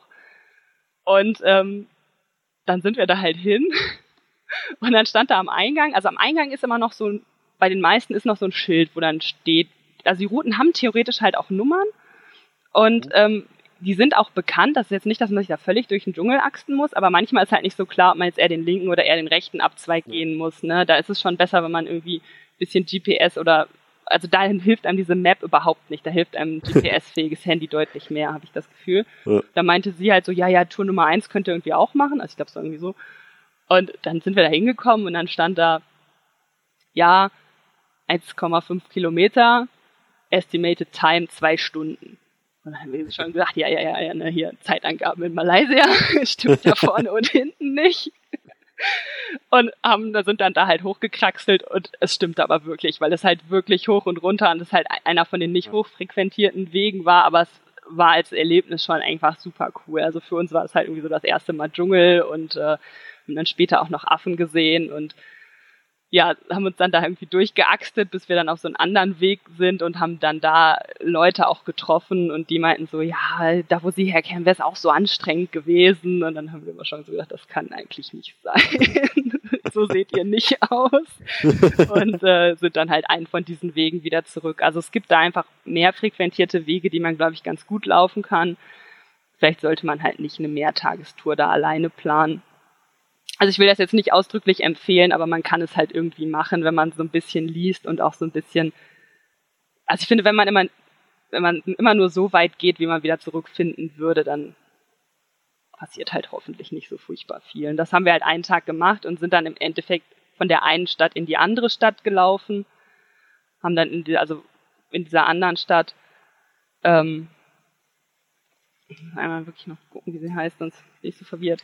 Ähm, ja. Aber das äh, heißt, äh, ihr habt dann auch euer, euer gesamtes äh, Gepäck dabei? Nee, nee, nee, wir haben, ähm, also es gibt da keine richtigen Hostels, zumindest online nicht. Es gibt wohl äh, in dann Tanarata ist die andere Stadt, da gibt's dann halt wohl ähm, Hotels, die auch Dorm oder so haben. Also wir haben halt immer in Dorms oder so geschlafen und wir haben aber dann in Bryn Cheng, in dieser angeblich viel höher liegenden Stadt, äh, haben wir äh, dann ein äh, Hotelzimmer gehabt, was jetzt preislich auch immer noch, ich weiß jetzt nicht, auf jeden Fall unter 15 Euro pro Person war. Da war es halt das erste Mal, dass wir neben einer Moschee geschlafen haben oder neben so einem Minarett. Das war eigentlich im Endeffekt super witzig. Also für mich jetzt hier, meine Freundin hat sich ein bisschen geärgert, weil das war halt wirklich, dann ging es um 5 Uhr, ging halt das Morgengebet los und wir haben uns beide fürchterlich erschrocken. Und dann habe ich zu ihr noch so gesagt, so, boah, ich habe letztens ein Video gesehen, Huskies heulen zu Minarett und in dem Moment fangen die Hunde draußen an, total verrückt zu spielen. Das war halt schon so, mh. Mm. Ähm, ja, Hostels in Chinatown muss man dann nehmen, wenn man das gar nicht haben möchte, weil die halt eher weniger in Chinatown stehen. Doppelt bitter war halt, dass wir dann auch noch neben der Feuerwehr äh, geschlafen haben und die halt irgendwie um halb acht Morgenappell mit Nationalhymne haben. Also das war halt, das war halt nicht so das schlafbeste Hostel, aber ja, wir wollten halt irgendwie preiswert und wir wollten da und so, ja. ja da, also wir waren irgendwie, ich glaube, wir waren knapp vor der Regenzeit da, weil die meisten Wasserfälle halt nicht so voll waren. Also irgendwie, es hätte vorher schon welche gegeben, die wir dann uns nicht angeguckt haben Und auch da sind wir dann nochmal, ähm, als wir dann in diesem anderen, äh, in dieser anderen Stadt waren, wir sind halt einmal durch diesen Dschungel dahin gewandert. Ich weiß nicht mal, wer zwei Stunden haben wir für den einen Weg gebraucht, nochmal drei Stunden. Der war halt auch deutlich länger für den anderen. Ähm, und es ist halt schon empfohlen, dass man früh anfängt, weil es da eigentlich jeden Tag um 16 Uhr regnet und das stimmt da irgendwie auch. Also das äh, hat sich auch so angefühlt und das ist wiederum der Moment, wo ich auch verstehen kann, wo dann Leute, wenn sie irgendwie im Dschungel sind und unerfahren sind, vielleicht auch anfangen, unkluge Dinge zu tun und sich dann irgendwo anfangen hin zu verlaufen oder so. Das ja. muss man halt ein bisschen achten. Ja, da waren wir dann noch bei so einem Wasserfall, der war halt irgendwie jetzt nicht übermäßig, aber war ganz nett und da ähm, sind wir dann aber auch irgendwie nass geworden und dann haben wir uns in so ein, so ein englisches Teestübchen gerettet und irgendwie Stones, äh, Scones heißt das ja oder so, ne, mit Tee dann da gegessen und dann sind wir, dann sind wir zurückgetrampt. Ach, wir haben noch eine, ähm, wir haben noch eine Tour für den nächsten Tag gebucht, weil da ist natürlich auch wieder ein Berg. Äh, Berg heißt bei den Gunu. Äh, dann wollten wir halt noch diesen Gunung Bryn Cheng da hoch, der sollte auch total toll sein. Und äh, weil die Wanderwege da waren, halt als extrem schwierig angegeben und dann hatten wir uns entschieden, gut, das, äh, das lassen wir, dann nehmen wir halt so eine Tour. Und ja. da ist uns halt auch was passiert, was uns einfach immer wieder passiert. Also wir haben dann in dieser, also wir sind ja von unserer Schlafstätte sozusagen in die andere Stadt gewandert und wollten dann da eine Tour für den nächsten Tag buchen. Und ähm, das ist uns halt auch ganz oft passiert, dass wir irgendwas buchen wollten und die Tourguides dann erstmal gesagt haben, ich sag dir jetzt erstmal, was du nicht buchen musst, weil das kannst du alleine machen. Das fand ich halt so völlig faszinierend. Also wir haben an einigen Stellen halt wirklich Sachen auf eigene Faust erkundet, weil die gesagt haben, hier hast du mal eine Kopie von der Map und da kannst du auch völlig alleine hingehen, da brauchst du niemanden. Das, also das passt irgendwie nicht in mein, mein Verständnis, wie die trotzdem Geld verdienen. Und da war das halt auch so, dass wir gesagt haben, ja, eigentlich wollen wir nur das und das sehen. Und dann hat er gesagt, ja, dann zeige ich euch mal, was ihr alles überhaupt nicht brauchen, braucht. Und ihr braucht auch keine Tagestour. Und das ist übrigens auch alles eigentlich nicht so spannend. Und äh, macht mal einfach nur die Halbtagestour, das ist irgendwie auch billiger. Und aber trotzdem, wenn man es dann so im Nachhinein verglichen hat, war es jetzt nicht, dass sie einen trotzdem irgendwie über den Tisch gezogen haben, weil es waren dann halt doch irgendwie die normalen Preise, nur dass sie einem irgendwie nur das halbe Tagespaket nahegelegt haben. Es gibt halt in den Cameron Highlands so eine Riesenblume, ich weiß gerade gar nicht mehr, die blüht dann nur einmal und ist wohl total toll. Mhm. Und man kann halt so, so, so eine Tour machen, wo man dann sich durch den Dschungel axtet und versucht, diese Blume zu finden. Wir hatten aber vorher jemanden kennengelernt, der gesagt hat, das war nur so Mittel, weil die halt irgendwie stundenlang durch diesen Dschungel geirrt sind und dann so eine halb vergammelte Blume gefunden haben. Deswegen wollten wir das halt eigentlich nicht, sondern nur auf diesen Gunung Bryn Chang da hoch und ähm, ja, weil er auch einen Aussichtsturm hätte. Und ja, so hat uns halt dieser Verkäufer gesagt, nee, macht mal nicht die ganze Tour, macht mal nur die halbe Tour, den Rest könnt ihr euch auch alleine angucken und ist sowieso viel billiger. Und dann haben wir das so gebucht, dann haben die uns auch eingesammelt am nächsten Tag und dann sind wir halt auf diesen Berg da hoch. Was auch irgendwie ganz nett ist, also dieser Berg bildet auch, es hat eine Straße und die ist eigentlich auch eine Staatsgrenze. Das fand ich eigentlich auch ganz interessant, dass irgendwie man da irgendwie so zwischen zwei Staaten quasi hin und her hoppen konnte. Achso, also ähm, zwischen zwei Bundesländer ja, Bundesländerstaaten, ja, ja, ja, ja, okay. sagen ja State, ja, ja ähm, ähm, genau, und da ist dann so ein wirklich rostiger äh, Aussichtsturm, wo man dann hochgehen kann und äh, sich dann alle Touris oben drauf knubbeln. Also da oben fahren dann auch, sind dann mehrere Tourguides, aber es war immer irgendwie okay. Also man hat dann meistens noch so eine Gruppe oder so getroffen, mit der man sich ins Gehege gekommen ist, aber auch unsere Gruppe waren, das war halt so ein Jeep, die bauen auch einfach überall immer grundsätzlich die Anschnallgurte raus. Das habe ich auch nicht verstanden. Ne? Das ist dann, fährt man halt in diesem Jeep, irgendwie kurft man da auf dem Berg rum und ähm, ja, keine Ahnung. Also was super interessant war, dass ich ganz viele deutsche Fußballaufkleber gesehen habe. Also zum Beispiel auch in diesem Auto erinnere ich mich, hatte der so einen Schalke auf dem auch vorne drin, aber ich habe auch Dortmund oder so gesehen. Also ähm, das eigene Fußball von denen scheint nicht so der Burner zu sein. Die gucken hier ja. und da wohl schon auch gerne deutsches Fußball, weil es bei denen selber nicht, die sind nicht so gut. Ähm, und ähm, ja, auf jeden Fall saß ich halt vorne und habe mich auch immer so ein bisschen mit dem Tourguide unterhalten, weil er irgendwie auch nett war und mich das auch alles interessiert hat. Ähm, ja, auf jeden Fall sind wir dann auf diesen Berg hoch, haben uns das angeguckt und dann sind da noch irgendwie Misty Forest. Das ist halt so ein Nebelwald, mhm. wo es halt irgendwie dann noch mal feuchter ist als im Regenwald, wo alles noch vermooster ist. Was aber halt schon auch so ein bisschen touristisch ausgeschlachtet wirkte, weil die zum einen halt irgendwie so eine, so eine Stelle haben, wo dann eigentlich alle Tourguides reingehen. Das ist dann direkt eigentlich neben der, neben der Fahrbahn, da wird man halt wieder rausgeworfen und der Tourguide kommt halt auch mit und dann kraxelt man noch so ein bisschen den, den Seitenhang hoch und geht dann durch diesen Misty Forest, was schon auch ziemlich beeindruckend aussieht. Also das ist schon so, wie ich mir früher immer, als ich, äh, als Herr der Ringe noch nicht verfilmt war, habe ich mir immer so vorgestellt, da wohnt Baumbart. Dieser, ähm, das muss auch so, so, so, so ein Grusel yeah. Misty Forest sein. Und ja, das war halt irgendwie ganz nett. Da haben wir halt auch so ein paar fleischfressende Pflanzen noch gesehen und dann hat er uns auch noch über so ein bisschen Pflanzen was erzählt. Also was ich nämlich zum Beispiel super schwer fand, war in Malaysia Mosquito Repellent zu finden, was irgendwie diesen Date heißt das ja, ne, was die hier immer empfehlen haben, weil da bewerben die alles immer mit Date Free und so. Ich weiß nicht, wahrscheinlich ist das auch gar nicht so gesund. Ähm, und da hat er uns halt nochmal was erzählt. Ich glaube, das heißt sowas wie Zitronella oder sowas in der Art dass das, äh, dass die das da benutzen, dass das so eine Pflanze ist und dass die Einheimischen sich damit halt auch einreiben und dass das in den äh, Highlands auch super gut funktioniert. Es lockt halt nur Bienen an. Deswegen sollte man das nicht überall benutzen. Und das hatten wir halt auch viel gefunden, so als Repellent und auch nachher gekauft und es hat halt auch gut funktioniert. Und ähm, ja, dann sind wir halt da so durchgeschleust worden und dann gab's das nochmal als, ja, als so, so, so, so Walk. Also da gab's da so ein, noch so eine andere Stelle, wo man wo die halt so, so Wege dann in den, in, über diesen Wald, in diesen Berg reingebaut haben, wo man dann auch nochmal irgendwie eine Viertelstunde rumlaufen konnte. Das, sowas mag ich halt eigentlich nicht so gerne, aber wenn man halt stabilisierter laufen will ne, und nicht durch den Berg kraxeln will, dann ist das schon ganz gut. Und dann sind wir danach noch auf diese, ähm, diese Teeplantage gefahren, also wir waren vorher schon einmal kurz da zum Fotostop, das ist ja auch immer ganz wichtig, ne, dass man als Touri mal rausgeworfen wird, irgendwie macht sich ein Foto von diesem Gebäude. Ich sage Ihnen zwar nicht, was es ist, aber es ist ganz wichtig. Und ja, dann waren wir noch auf dieser Plantage. Ähm, ja, war jetzt ein bisschen unspektakulär. Man wird dann halt einmal an dieser Produktionsschleife vorbeigeschleust.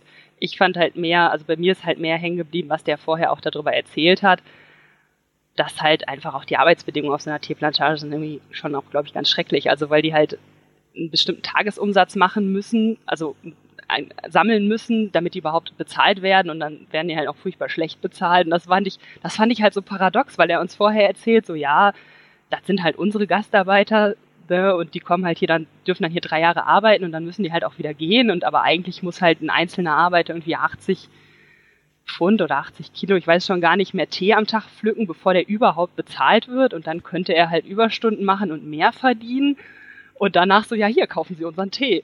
War irgendwie so, ja, äh, ist okay, aber also ist natürlich Quatsch, weil woanders werden sie wahrscheinlich auch nicht besser bezahlen. Der Tee, den ich hier im Supermarkt kaufe, ist unter ähnlichen Bedingungen mhm. gepflückt worden, aber ich fand den Kontrast halt, fand ich so, das hat mich so verwirrt irgendwie, ne? Ja, und damit wäre unsere Tour im Prinzip halt schon zu Ende gewesen. Und ähm, die anderen hatten aber diese Tagestour. Und äh, die sollten dann, die hatten dann halt noch ein Mittagessen und dann hat er die halt zu ihrem Mittagessen gefahren und da durchgeschleust und zu uns halt hat er halt gefragt, so wo, wo soll ich euch denn absetzen?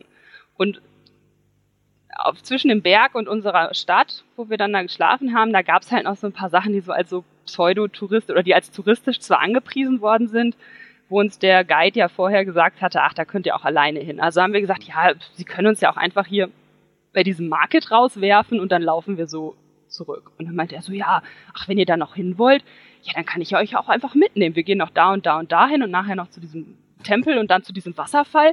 Ihr könnt ja einfach mitkommen. Und dann dachte ich so, ja, ja, okay. Und das, das ist halt so bizarr, ne? Weil die anderen haben halt einfach das Doppelte bezahlt als wir. Und äh, ja, das Einzige, was wir halt dann nicht hatten, war ein Mittagessen inklusive, was aber ja meistens gar nicht so nachteilig ist, wenn man sich auf eigene Faust ein Mittagessen organisieren kann. Und dann haben wir da, haben wir halt Mittag gegessen, wozu ich auch sagen muss, äh, es gibt, man gibt kein Trinkgeld, beziehungsweise fast keins. Also je touristischer die Engländer sind, umso eher nehmen die auch Trinkgeld. Mhm. Äh, die sind aber zum Teil richtig angenörgelt, wenn man den Trinkgeld geben will. Das war nämlich in dieser Situation, hätte ich, ich glaube, 10 Zen oder so zurückgekriegt. Das, also die haben ja Ringgit und Zen, was ja zwei Cent, fünf Cent oder so gewesen wären. Da habe ich gesagt, komm, hier ist egal. Und äh, der war richtig angenörgelt, der Kellner, und ist mir noch hinterhergelaufen, um ihm mein, mein Wechselgeld zu geben. Ne? Das, ähm, okay. Ja. Ja. ja, weiß nicht, muss man sich irgendwie aus. War mir halt nicht so klar, dass man da Ja. kein Trink- Trinkgeld gibt. Und also es gibt auch Ecken, wo sie es akzeptieren, aber oft halt irgendwie auch nicht. Ja, und dann sind wir halt noch mit diese Touri-Tour da abgefahren. Da braucht man aber wirklich kein Geld für zahlen, weil man wird halt auf so eine Erdbeerfarm geschleust, wo dann schon so, also wäre es jetzt richtig hydroponisch, wäre es halt irgendwie cool, aber es ist halt irgendwie so, Erdbeerhochbeet ist auch falsch, sondern es sind halt einfach Erdbeerpötte irgendwie aufgereiht und dann halt künstlich bewässert, aber überhaupt nicht in der, in den Boden. Und es war aber auch nicht so richtig Saison, also konnte man da schon irgendwie so abgepackte Erdbeersüßigkeiten kaufen, aber es war jetzt auch nicht so der Burner. Dann waren wir noch auf so einem Local Markt, was ich eigentlich mit am interessantesten gefunden hätte. Es war halt so ein Wochenmarkt, aber wir konnten halt reingehen auf der einen Seite, dann fuhr der, der Typ weiter und fünf Minuten später hat er uns halt am anderen Ende wieder eingesammelt und dann mussten wir auch weiterfahren. Und der, der, das Beste war halt der Cactus Point, so, das, oder Cactus View hieß es. Und dann dachten wir so, oh, ein Kakteen, keine Ahnung.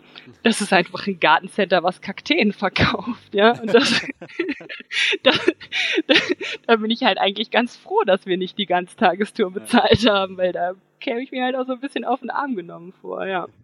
Ja, und dann sind wir halt noch mit zu diesem Tempel und die anderen sind noch zu einem Wasserfall, der auch weiter draußen war. Und da hatten wir dann irgendwie auch keine Lust drauf, weil unserer Erfahrung nach die ganzen Wasserfälle eh kein Wasser hatten. Und ähm, ja, dann sind wir halt abends noch was essen gegangen. Also wir waren ja halt am Tag vorher, waren wir halt zurückgetrampt. Also in den Cameron Highlands ist so die einzige Strecke, wo Trampen auch ähm, üblich ist für die Einheimischen, weil es halt auch keine Local Buses gibt. Und da sind, wenn man also von dem einen in die andere Stadt trampt, das haben wir so gelesen, dass das relativ gut klappt. Das hat für uns auch ganz gut geklappt.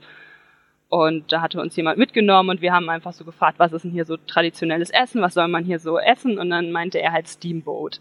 Das ist ähm, im Prinzip so, ich glaube, Feuertopf oder so heißt das. Das ist dann so ein, so, ein, so ein großer Pot, wo in der Mitte so ein Schornstein ist und dann kriegt man super viele Sachen, die man dann da sich reinwerfen kann und äh, essen kann. Und, Mhm. Also man, man wirft quasi, jeder wirft sein, seine eigenen Sachen rein, Ja, wartet, bis genau. die gegart sind und holt Ja. sie sich dann wieder raus. ja, also man schafft das nicht so, das zu differenzieren, ne? aber Ja. man wirft Sachen rein und fischt sie sich dann wieder raus. Und äh, ja, auch da haben wir halt, habe ich jetzt irgendwie erwartet, dass er uns jetzt, weiß was ich, zu seinem Cousin oder so schickt oder so, aber er hat uns halt eins empfohlen und dann waren wir da und es war preiswert, es war super lecker, die waren super nett. Und nachher haben wir halt auch gesehen, dass es ein hochgeranktes bei TripAdvisor war oder so. Das, also irgendwie einfach nette Menschen, ne? Ja. Und von, soll ich dann erzählen, wo wir dann hin sind? Ja, genau, lass uns, ja, lass uns einfach so, so ein bisschen auf deine Reiseroute weitergehen. Ja. Guck mal kurz. Ja. Genau, und ähm, von da aus wollten wir dann halt in äh, den Nationalpark, Taman Negara heißt der. Ähm, weil ich weiß immer nicht, ich vergesse das immer, ich glaube, das ist einer der ältesten Dschungel auf der Welt. So, also ich glaube, im Amazonas, der ist ja auch noch furchtbar alt und ich weiß nicht, ob, ich, ob der zu den drittältesten oder so gehört. Wir gedacht, das können wir uns auch mal geben. Das ist weiter im Osten, also von da aus ist man deutlich näher an der Ostküste, aber das das so von der Reiseroute her ist das trotzdem eigentlich ganz praktisch, weil die Cameron Highlands halt auch schon so ein bisschen im Inland sind und wenn man dann noch weiter nach Osten fährt, so dann ist man irgendwie in diesem, kommt man zu diesem Nationalpark. Ähm, wahrscheinlich hätte man da mit Local Buses auch gut hingekonnt, aber da sind wir halt mit so einem, mit so einer Touri-Tour gefahren und da habe ich auch gedacht, in diesem Auto sterbe ich. Also weil der Fahrer die ganze Zeit äh, so telefoniert hat und WhatsApp geschrieben hat und das war wirklich, ja, ja hier, äh, hier gehen wir zugrunde, sind wir aber nicht. Ähm, aber das, das war schon, also war schon so mit das, das, das, das Schlimmste, was ich da irgendwie an, an Fahren gesehen habe. Und irgendwie war es uns auch nicht so richtig klar, aber außer irgendwie hatten wir halt Bus and Boat gebucht. Und dann sind wir halt mit diesem Minibus in, ähm, in irgendeiner Stadt abgeworfen worden. Ich, ich meine, das war Gerantut oder so. Ähm, und sollten halt da auf so ein Boot umsteigen. Und dann habe ich halt noch so gedacht, so ja, das ist ja jetzt hier ein Fluss und vielleicht fährt da ja jetzt so ein kleiner Dampfer drauf oder irgendwie sowas. Hatte ich so eine ganz romantische Vorstellung, dass ich dachte so, juhu, endlich kann ich mal aufs Wasser gucken. Und man soll ja immer aufpassen, was man sich wünscht, weil wir dann in diesen, diesen diese, diese, diese Zweisitzer-Plattboote, ne, wo man halt so ganz knapp unter der Wasseroberfläche oder über der Wasseroberfläche fährt, so. Mit so einem Ding sind wir dann im Endeffekt äh, in diesen Park reingefahren, aber es war wirklich schön. Man muss für diesen Park halt eine kleine Eintrittsfee so bezahlen. Das konnte man an dieser Bootsstelle dann machen. Das war überhaupt nicht teuer und es machte auch keinen Unterschied, ob man ein oder drei Tage da ist. Und man muss halt für eine Kamera irgendwie nochmal, weiß nicht, drei Ringgit extra oder so gefühlt bezahlen. Das, da haben die einen aber durchorganisiert. Also da musste man halt dann auch wieder sein, sein Passportnummer und alles an, angeben. Aber das ging dann relativ schnell und also es funktioniert super viel einfach. Die sagen dann immer so, ja, ja, das passt schon irgendwie so. Und im Endeffekt passte alles auch immer irgendwie. Die haben ja erst gesagt, so, ja, das dauert jetzt noch oh, zwei Stunden. Und dann hat aber irgendwer gesehen, dass wir halt genug für ein Boot eigentlich sind, weil dann direkt noch diese zweite Ladung äh, Touris da ankam und dann haben sie halt irgendwoher noch ein Boot organisiert und dann sind wir einfach direkt quasi direkt losgefahren, aber dann haben die das auch im Blick, dass alle irgendwie drauf sind. So. Also ich hatte nicht mhm. das Gefühl, dass wir irgendwo mal jemanden vergessen haben. ja. Und dann sind wir, ja, ich weiß nicht, ob das ah, knapp noch mal zwei Stunden oder drei Stunden halt mit diesem Boot, also immer so schön zwei Leute hintereinander, dann um ja. 20 rein oder so gefühlt. ähm, auf diesen Fluss gefahren und das war echt schön. Also da haben wir auch nochmal Büffel gesehen und ähm, auch ja, irgendwie Locals, die da oder Local Kinder, die da am Fluss gespielt haben. Da gibt es irgendwo auch noch Eingeborene oder halt ähm, mehr so autonom lebende Stämme. Das haben wir jetzt nicht besichtigt. Ähm, ja, deswegen weiß ich nicht genau, ob wir die gesehen haben oder nicht durch Zufall. Ja, und da fängt halt dieser, also das ist auch ein Naturschutzgebiet, wobei deren Definition, das haben wir so nachher festgestellt, da auch ein bisschen anders ist so als unsere. Aber ja, das ist halt eigentlich ganz schön. Dann fährt man halt in dieses Städtchen da, das dann Tanarata ist. Und ähm, die Stadt ist halt auf der einen Seite und auf der anderen Seite vom Fluss geht halt dieser Nationalpark oder dieser, dieser Tamanegara dann los. Und ähm, das war infrastrukturell überhaupt nicht so gut. Also ich hätte gedacht, oh, die haben einen Regenwald und die haben bestimmt voll viele Besucher und ja. das ist touristisch da bestimmt voll überlaufen und voll ausgebaut und so. Und da waren auch hier und da so ein paar Resorts. Aber äh, da sind wir nachts noch aus unserem Hostel geflohen, weil es so schrecklich war, dass wir ähm, das nicht ähm, ja, irgendwie sind wir geflohen und sind dann woanders hin, weil irgendwie war alles schimmelig. Irgendwie wollten wir dann das Bett von der Wand abrücken, weil die auch eklig waren. Und dann war der Bettpfosten irgendwie in so einem Ameisenhügel eingebaut. Und dann haben wir uns entschieden, wir fliehen jetzt. Und ähm, ja, auch alles, was wir uns dann angeguckt haben, war halt einfach von dem Standard, also es war jetzt wahrscheinlich alles nicht katastrophal, aber in dem Vergleich, was wir vorher auch für diese Preise hatten, also wir haben viele Nächte auch einfach für fünf Euro in wirklich guten Hostels verbracht. Also mhm. da, die hatten zum Teil konnten wir dann umsonst waschen, die hatten warm Wasser, die hatten solide Toiletten und die hatten halt irgendwie auch neue Betten und irgendwie es war auch alles frisch bezogen, teilweise Handtücher da drin und dann haben wir halt da war es halt irgendwie alles so ein bisschen komisch und ich hatte dann irgendwann hatte ich wirklich die Nase voll, als wir hatten dann von der Reise so ein bisschen Müll und dann habe ich halt gefragt, wo ist denn hier so ein Mülleimer? Und dann hat, hat der Hostelbesitzer halt diese Mülltüte seinem Kind gegeben und das Kind hat es halt in den nächsten Graben geworfen.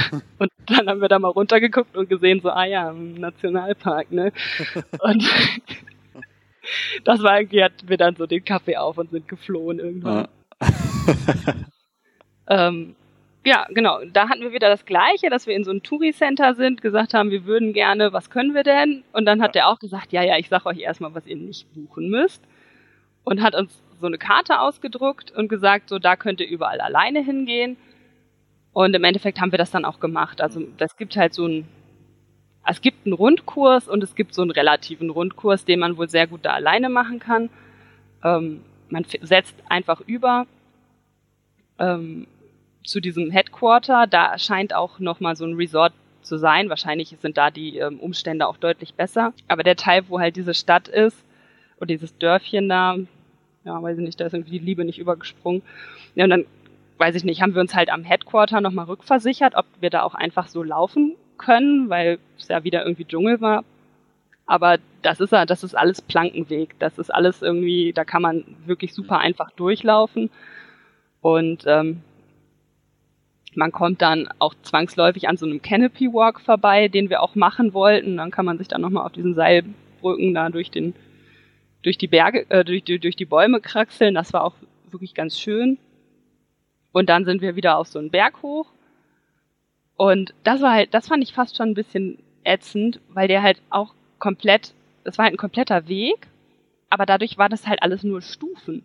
Und wenn man sich da irgendwie ja. so gefühlt einen Kilometer auf diesen Berg hochklettern muss, fand ich das mit den Stufen schon nicht so top. Es gibt wohl halt auch, also wir haben halt, also ich weiß nicht, alle, die ja selber schon gefahren sind, wissen, dass, dass es ja manchmal so Leute gibt, die man irgendwie immer wieder trifft oder bei jedem Transfer oder so. Ne? Also irgendwie hatten wir das, dass wir schon so ein paar Leute immer mal wieder gesehen haben oder dass wir irgendwie im selben Hostel waren und wir geflohen sind und die so tapfer waren, da noch zu bleiben oder so. Das war halt so, und die waren, da war halt so eine Gruppe, die wir halt irgendwie, oder so Leute, die wir kannten, die dann da mit so einer Gruppe waren und die hatten uns dann erzählt, dass die einen Teil dieser Treppe mussten die halt irgendwie durch den Wald äh, da hochkraxeln. Das, sie sagten, das wäre auch ätzend gewesen, aber das ist, glaube ich, halt einfach so, wenn man auf so einen Berg hoch will. Ja. Und dann gibt's da zwei Viewpoints und die sind halt auch echt ganz nett. Dann kann man da über, ja, über unglaublich viel Wald gucken. Und ähm, da sind wir halt auch wieder in Gespräch. Wir sind dann äh, ins Gespräch mit deren Tourguide gekommen. Der hat die halt zum Viewpoint Nummer zwei geschickt, während wir noch an dem ersten rumsaßen und völlig fix und foxy waren. Und dann haben wir uns so ein bisschen mit dem unterhalten. Und ich weiß auch bis heute nicht, ob der uns so ein bisschen beeindrucken wollte oder so, weil vorher haben die uns immer alle gesagt, ja, in Malaysia gibt's keine Tiger mehr, die sind auf dem Festland ausgestorben und so. Und dann hat er mal seine Machete ausgepackt und gesagt, so, er muss damit immer gegen Tiger kämpfen oder also nicht richtig kämpfen, aber er muss dann halt die verteidigen. Und dann ich habe gesagt, so, ja, ich dachte, hier gibt's keine Tiger mehr. Doch, doch, er hätte vor zwei Wochen noch so ein Pärchen gesehen und die sind vom Tiger angefallen worden und äh, ja, der, also das so irgendwie er hat halt auch so komplexere Touren gemacht, irgendwie so sieben Tage da durch den Dschungel kraxeln und in irgendwelchen Höhlen übernachten. Und dann meinte er halt so, ja, dann, wenn so ein Tiger kommt, also er meinte halt, dass Tiger Menschen schon angreifen würden. Ich, ich weiß auch gar nicht, wie groß so ein Tiger ist, wenn man davor steht, ehrlich gesagt, weil ich habe halt zum Glück noch keinen gesehen, aber er meinte halt, dass, dass dass sie uns schon angreifen würden und dass, dass er dann halt die ganze Nacht da mit seiner Machete Wache steht und auf diesen Tiger einredet und halt so lange wartet, bis der dann irgendwann abzieht. Und das einzige Chance, wenn er sich dann doch überlegt anzugreifen, dann musst du schneller angreifen. So, das war irgendwie, war dann schon irgendwie ganz interessant und haben wir halt so auch uns angehört und dann hat er noch irgendwelche Fotos oder Videos rausgeholt, dass er irgendwie Elefanten vor drei Tagen gesehen hätte mit so einer Tour. Und mhm. auch das habe ich nicht überprüft. Das war mir auch nicht klar, dass da irgendwie noch Elefanten rumlaufen könnten. Ähm, ich weiß auch nicht, ob wir dann so einfach alleine durch die Cameron Highlands gekraxelt werden mit dem Wissen, aber ja, wir haben es ja. jetzt so überlebt. Ja, und der hat uns halt lustigerweise auch wieder eingeladen, doch später einfach äh, die Tour noch mitzumachen, die er so mit seinen Leuten macht. Also das haben wir nicht angenommen, weil wir zu langsam waren und dann am Abfahrtszeitpunkt nicht da waren. Aber das war auch irgendwie, der hat uns dann von diesem eingeborenen Stamm da erzählt und meinte so, ja, und wir fahren dann und dann da ab, so, wenn ihr Bock habt, kommt doch einfach mit. Also völlig, völlig, völlig absurd irgendwie. Ja. Und man kommt halt von diesem Berg entweder auf, wieder runter, wie man hochgekommen ist, oder man kann sich noch über so eine andere Strecke quasi abseilen. Da hängt dann so ein langes Seil und es ist alles super glatt und steinig. Da hatten wir irgendwie in dem Moment nicht so Lust drauf. Wir haben Leute getroffen, die das gemacht haben. Das muss wohl ewig dauern und man geht damit einen ziemlichen Umweg. Aber muss natürlich auch schöner sein ne, als das, was wir so gesehen haben. Wir sind dann halt wieder zurück und dann kann man noch an so einer Badestelle, an so einem ähm, an so einem äh, Stück Fluss vorbei und das haben wir dann halt auch gemacht und da war irgendwie auch niemand außer uns und dann haben wir gebadet und dann sind wir halt irgendwie wieder zurück ähm, in unser Dorf da und äh, dann hatten wir aber eigentlich so ein bisschen, also es ist wirklich, die Liebe ist nicht übergesprungen. Also das mit dem Hostel hat das irgendwie so, so, so schockiert und dann hat mich noch in so ein Bremsenvieh gestochen und das hat mich auch total genervt und das konnte ich dann auch nicht einschätzen, ob ich jetzt sofort tot aus den Latschen falle oder nicht oder so, ne? Und ähm, ich war damit dann noch bei denen diesen ähm, am Headquarter und habe gefragt, aber ich glaube, die haben sich halt auch irgendwie mehr darüber amüsiert, irgendwie über hm. Touristen, die immer, die wieder mal keine Ahnung haben und so. Und ähm, dann sind wir halt am nächsten Tag, sind wir dann auf nach Kuala Lumpur und da sind wir dann ähm, mit Local Transportmitteln gefahren, was eigentlich sehr gut ging. Also da musste man sich halt wieder ein bisschen durchfragen, weil es gab halt keinen richtigen Stadtplan oder keinen richtigen Fahrplan. Es hieß dann so, ja, der Bus fährt so ungefähr da. Und ähm, ja, dann haben wir einfach ungefähr da mal gefrühstückt und äh, dann kam er halt auch irgendwann und dann ähm, haben wir uns da reingeschwungen und dann das kostet dann, weiß ich nicht, an sieben Ringgit oder sowas halt knapp zwei Euro sind und dann fährt er einen da zwei Stunden irgendwie bis nach Gerantut und dann sind wir da umgestiegen und halt auf so einen, so einen, so einen, so einen Langstreckenbus und dann sind wir von da aus nach äh, Kuala Lumpur gefahren. Und ja, da waren wir dann halt auch noch ein paar Tage. Und ich weiß nicht, ob da dann schon die Regenzeit anfing oder ob Kuala Lumpur so zu Süden gehört. Da hat es auf jeden Fall heftig geregnet. Es hat vorher auch an den anderen Stellen immer mal wieder geregnet. Aber eigentlich so, dass es einen nicht gestört hat. Es war dann halt immer mal so ein Stündchen oder so oder eigentlich nicht mal. Ich, ich weiß nicht genau, ob das dann da schon zur hm. Regenzeit gehört oder nicht. So, weil Seid angeblich als ja. Ähm, seid ihr auf dieses äh, Hochhaus, äh, wie ist die, äh, dieses Petronas Towers? Petronas Towers? Nee, die waren uns zu teuer. ähm, das kostete, wir waren auf einer Skybar. Ähm, also wir haben die uns natürlich angeguckt, diese Petronas Towers.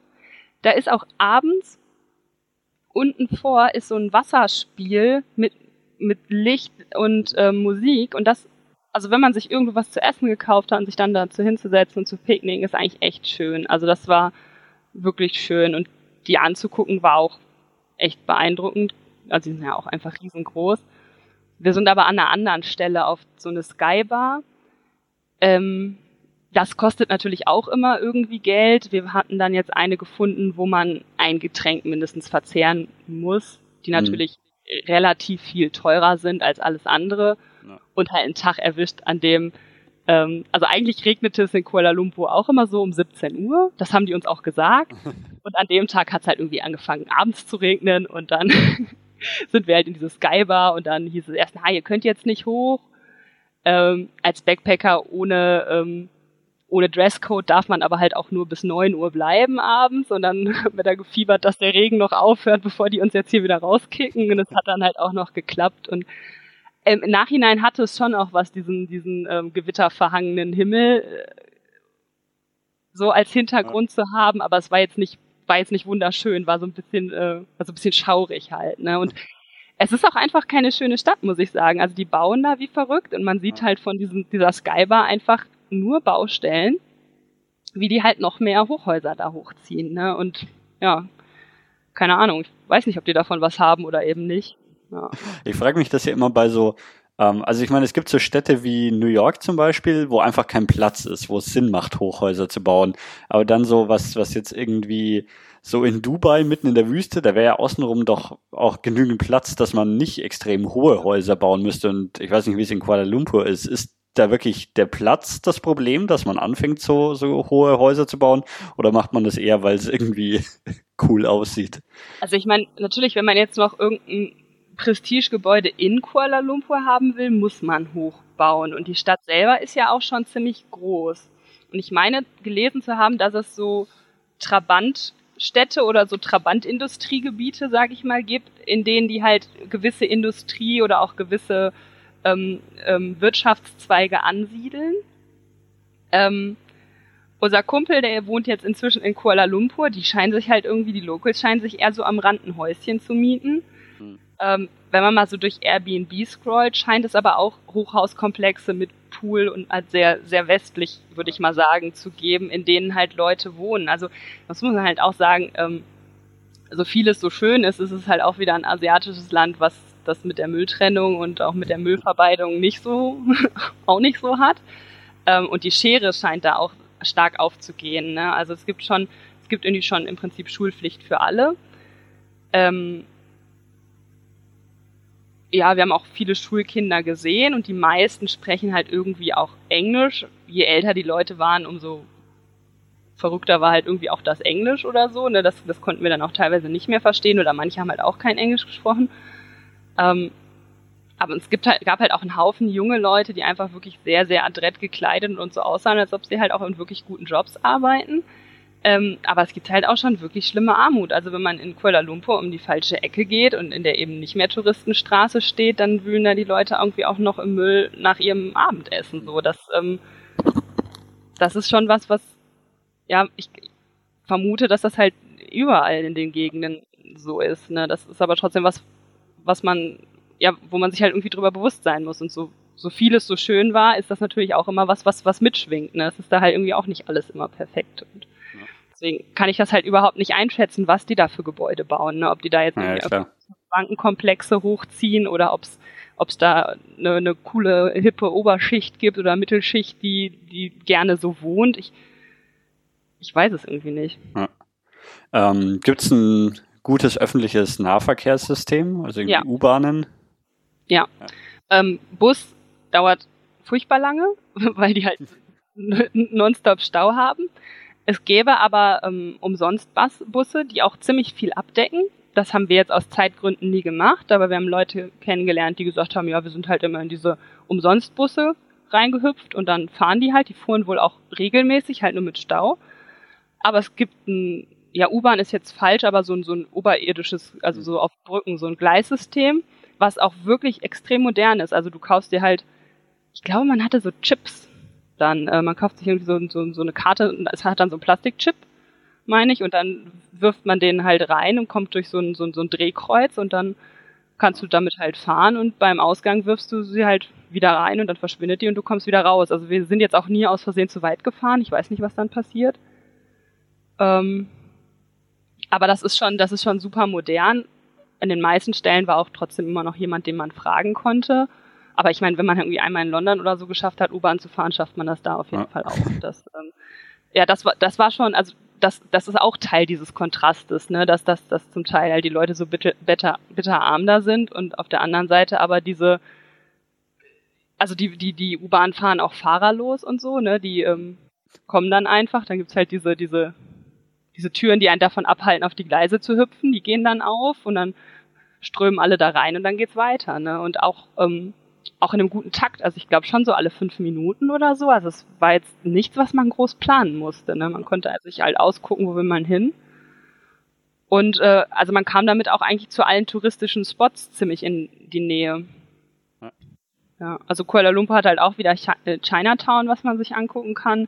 Das ist halt, halt wirklich, eigentlich sind das nur diese Einkaufsstraßen. Ne? Also da gibt es dann tausend Klamotten und Rucksäcke und Uhren und ähm, haben wir uns auch einmal angeguckt, aber äh, also wenn man halt shoppen will, also ich bin, ich, ich bin halt nicht so shopping-affin, meine Freundin auch nicht und wir hatten das nicht, äh, nicht so vor, aber man könnte an einigen Stellen, glaube ich, noch deutlich mehr shoppen, als wir es im Endeffekt getan haben. Und ähm, ja, da sind wir halt dann, dieses Chinatown sind wir da einmal durchgerollt, dann ist da in der Nähe, ist halt diese Nationalmoschee, was eigentlich echt ganz witzig ist, weil wir haben die gesehen und fanden, dass die so ein bisschen bizarr aussieht. Das soll ein Regenschirm sein. Und das ist was, was ich mega witzig finde, dass sie sagen, als halt irgendwie, das ist ja noch ein verhältnismäßig junges Land und als sie sich dann irgendwie, als sie dann irgendwie unabhängig waren, haben sie halt entschieden, so, sie brauchen jetzt eine Moschee und dann haben sie irgendwie einen Designwettbewerb gemacht und dann ist halt dieser Regenschirm da gewotet worden. Zum einen, weil es halt auch viel regnet und der Regenschirm ja schon irgendwie auch ein wichtiges Accessoire ist. Ich habe nie einen Regenschirm gesehen, muss ich sagen. Die ja. Chinesinnen mit Sonnenschirm, das hat man gesehen. Mhm. Ne? Ähm, und aber auch, weil ein Regenschirm ja auch was Schützendes ist und ähm, ja. Und die kann man halt auch ziemlich einfach besichtigen. Da gibt's halt ähm, Öffnungszeiten. Da muss man sich sowohl als Frau als auch als Mann angemessen ankleiden. Also wir haben dann halt einfach eine, eine dünne lange Hose und ein langärmeliges Hemd mitgebracht und wir hatten halt auch noch so, so Tücher, ähm, so Baumwolltücher und dann ähm, ist da irgendwie eine Frau, die einem das um den Kopf wickelt. Das muss man halt dann schon machen. Und dann kann man da rein. Und das fand ich, fand ich unglaublich interessant, weil abgesehen von dem Gebetsraum war das fast alles überdachte freie Fläche. Da waren dann zwischen irgendwie so ganz viele Wasserbecken, die super schön aussahen. Und sonst war das eigentlich so eine Säulenhalle, die an den Seiten offen war, mhm. in der es unglaublich kühl war, wo die Leute zum Teil auch einfach nur rumgechillt haben. Die haben da Strom und die haben da drin WLAN. Und ähm, das ist halt so, da kann man halt einfach auch in der Mittagspause hingehen, sich ein bisschen abkühlen und ein bisschen relaxen. Das ist halt, ja. War für mich auf jeden Fall so ein neues Verständnis von Gottes Haus. Ne? Weil ich hatte jetzt nicht so die Ambition, hier in die nächste Kirche zu gehen und da mal ein bisschen rumzuchillen. Ne? Ja, das stimmt. Das, das habe ich äh, bei Moscheen aber schon öfter gesehen, dass das eben, ja, dass halt da Leute nicht nur ausschließlich zum Beten hingehen, sondern das ja halt auch so ein Treffpunkt ist oder irgendwie, dass ja, Leute da auch einfach so hingehen. Ja.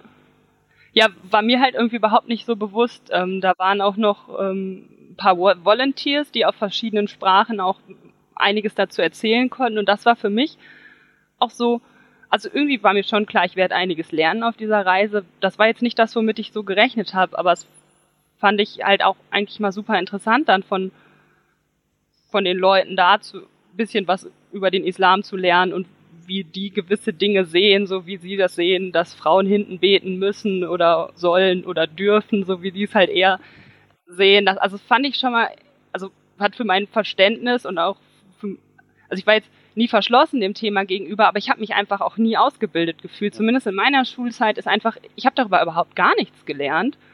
Und ähm, ja, auf jeden Fall habe ich echt viel dazugelernt. Und das fand ich auch, also es wirkte auch super offen. Und deswegen glaube ich, rückwirkend hätte man in viele der anderen Moscheen auch reingehen können. Da hängt auch immer ein Schild, ne, wie Frauen und wie, wie Männer angezogen sein sollen. Ähm, man geht halt nicht in den Gebetszeiten einfach rein und ja, also wahrscheinlich hätten wir es gekonnt, aber wir haben es halt nicht ausprobiert. So.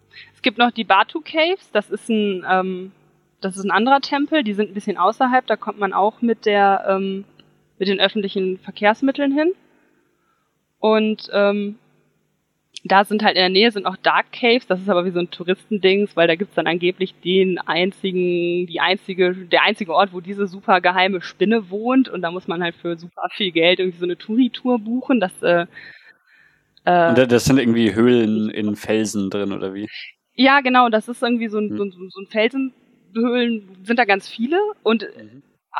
die Batu, oder eigentlich diese Haupthöhle ist, das war ein Tempel. Ich habe jetzt natürlich auch wieder vergessen, ob Hindu oder so, ich glaube. Ähm, das ist einfach wieder ein Gebetsort gewesen und dann haben sich halt noch ein Haufen andere Sachen daneben angesiedelt. Also wir waren da noch in so einem Museumsdings, in dem, das war so ein bisschen wie wenn, wenn, wenn wir irgendwie unsere christliche Weihnachtsgeschichte irgendwo in Figuren hinstellen, war das so, so ein bisschen irgendeine andere Religion. Okay. Tut mir leid, dass ich das so akut nicht weiß.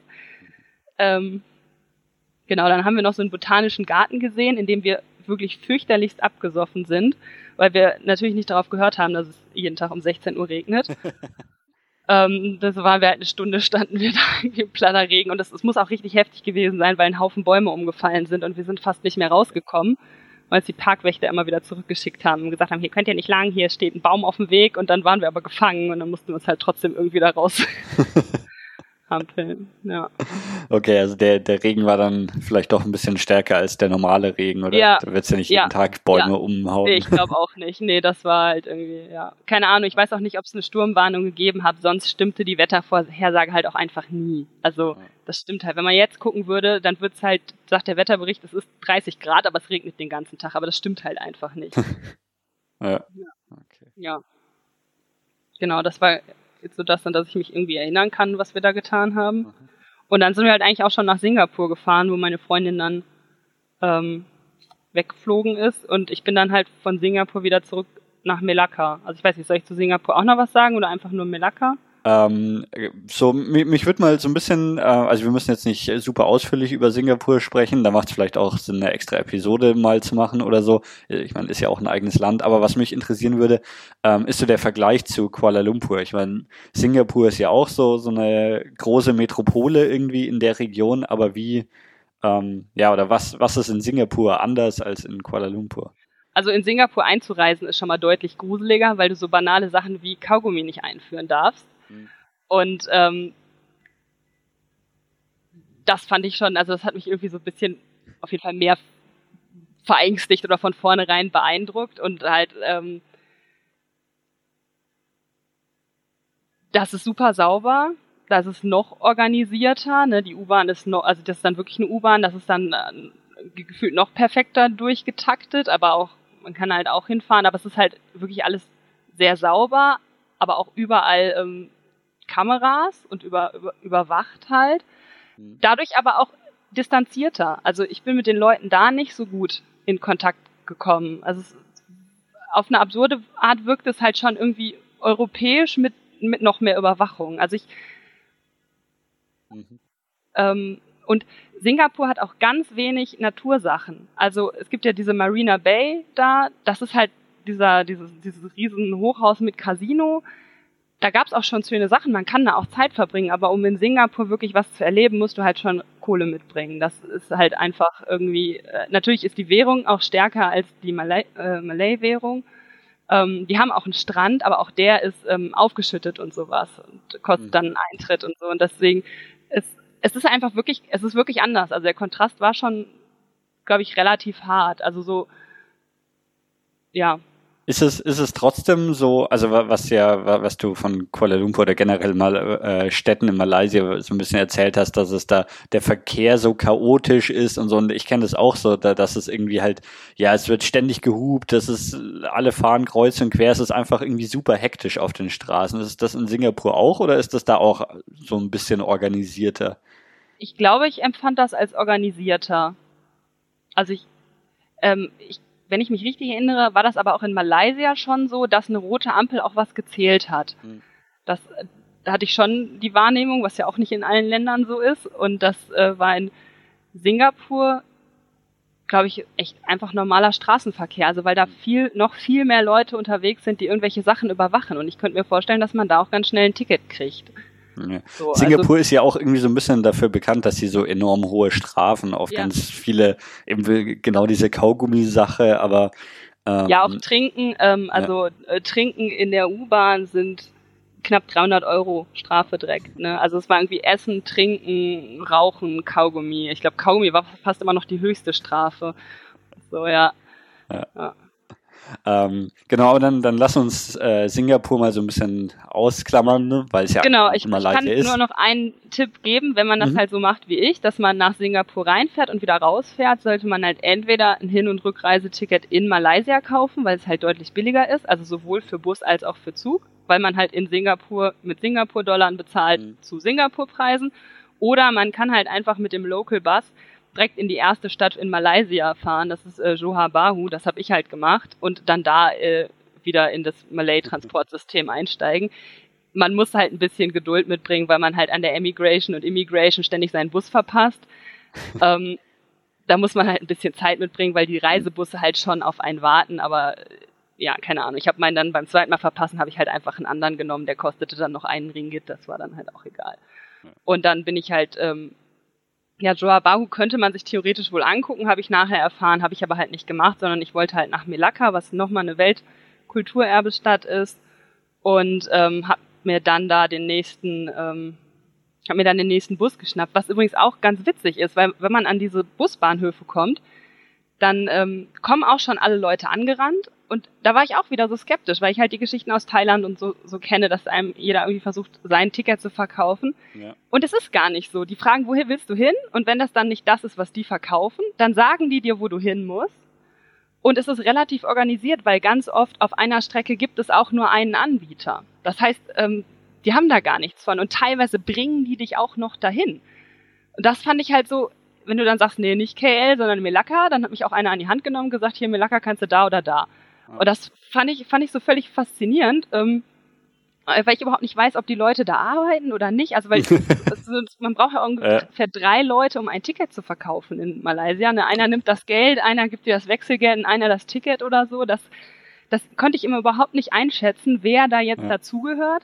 Aber wir hatten nie Pech. Also wir haben immer gutgläubig unser Geld dahin ja. gegeben, wo die Locals auch hingegeben haben. Das hat funktioniert.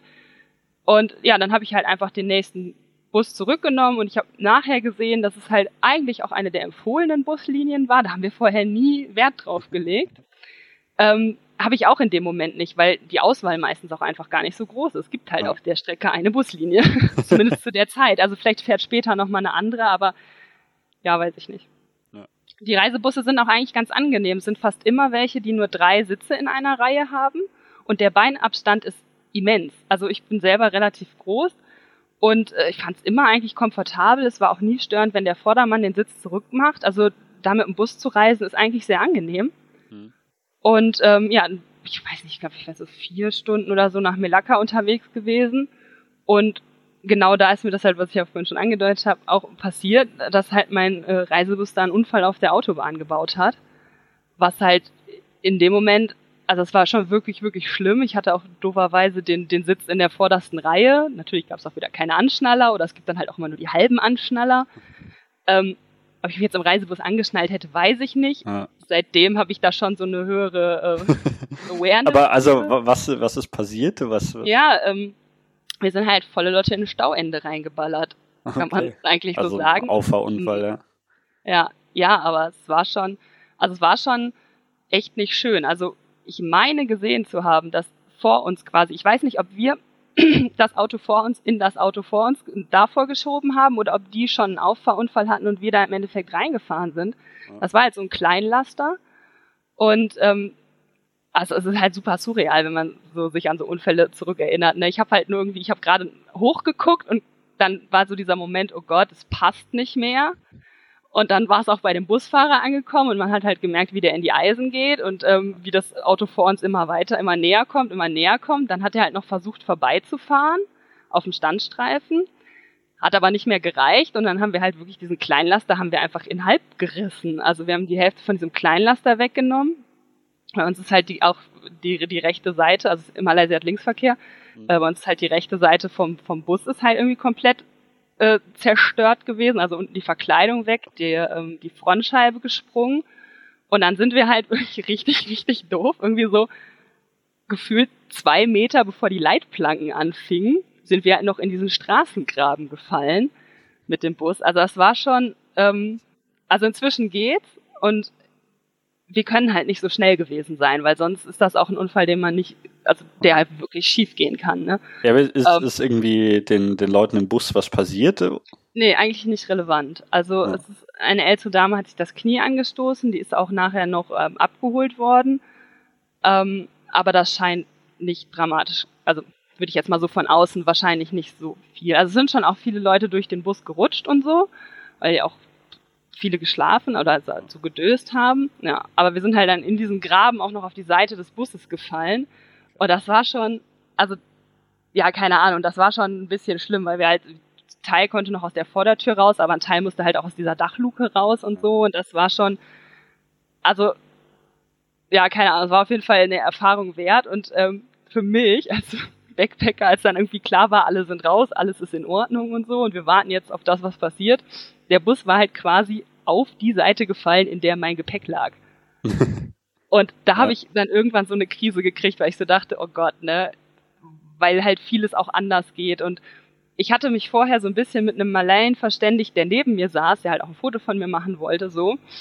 Das Blöde war, der war taubstumm, der konnte mir überhaupt nicht helfen und nachher war ich irgendwie dann beschäftigt damit, sein und mein Gepäck da wieder draus zu organisieren. Und ähm, ja, war auf jeden Fall, also war irgendwie auch beängstigend, aber es war halt auch interessant mal zu sehen, wie die Leute so da umgehen, weil relativ schnell alle immer sagten so, ja, we are so lucky, we had such an experienced driver. Und dann dachte ich so, das ist überhaupt nicht europäisch. Hier hätten alle gesagt, ah, der war bestimmt betrunken oder ja. so. Und, ne, und dann waren alle so, oh, Gott sei Dank. Ähm, der, das war so toll und der hat das so gut gemacht. Und irgendwie hat mich das dann auch so ein bisschen so mitgenommen, dass ich so dachte, so, ja, stimmt, eigentlich habe ich richtig Glück gehabt. Das hätte richtig schief gehen ja. können. Ne? Ist es aber nicht. Und ja, irgendwie, irgendwie weiß man es ja auch vorher, also wenn man dahin fährt. Und ich kann halt auch einfach überhaupt nicht beurteilen, ob die Bremsen defekt waren oder nicht. Ne? Oder ob das einfach auch ein Unfall passiert äh, oder ein Unfall war, der hier auf der Autobahn auch hätte passieren können, weil ja. hier gibt's auch Unfall, Auffahrunfall Klar. mit Reisebussen so, ne? Und ja, dann haben wir halt da relativ lange wieder über die Mittagszeit gestanden und dann kam auch irgendwann die Polizei und dann habe ich denen auch so ein bisschen mein Dilemma erklärt, weil ich halt echt Schiss hatte, dass die es erst schaffen, uns einen Bus zu schicken und dann diesen Bus da rauszuholen. Ja. Und dann hätte ich, wäre wär, wär mein Gepäck, glaube ich, weg gewesen. Also das habe ich nicht gesehen, weil ich da hatte halt auch irgendwie auch noch drei Tage und das habe ich einfach nicht gesehen, dass ich noch halbwegs entspannt mein Gepäck wieder kriege.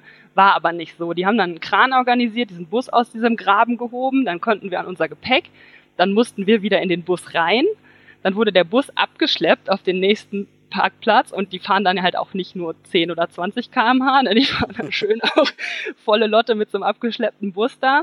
das war schon, also das war schon echt gruselig, ne?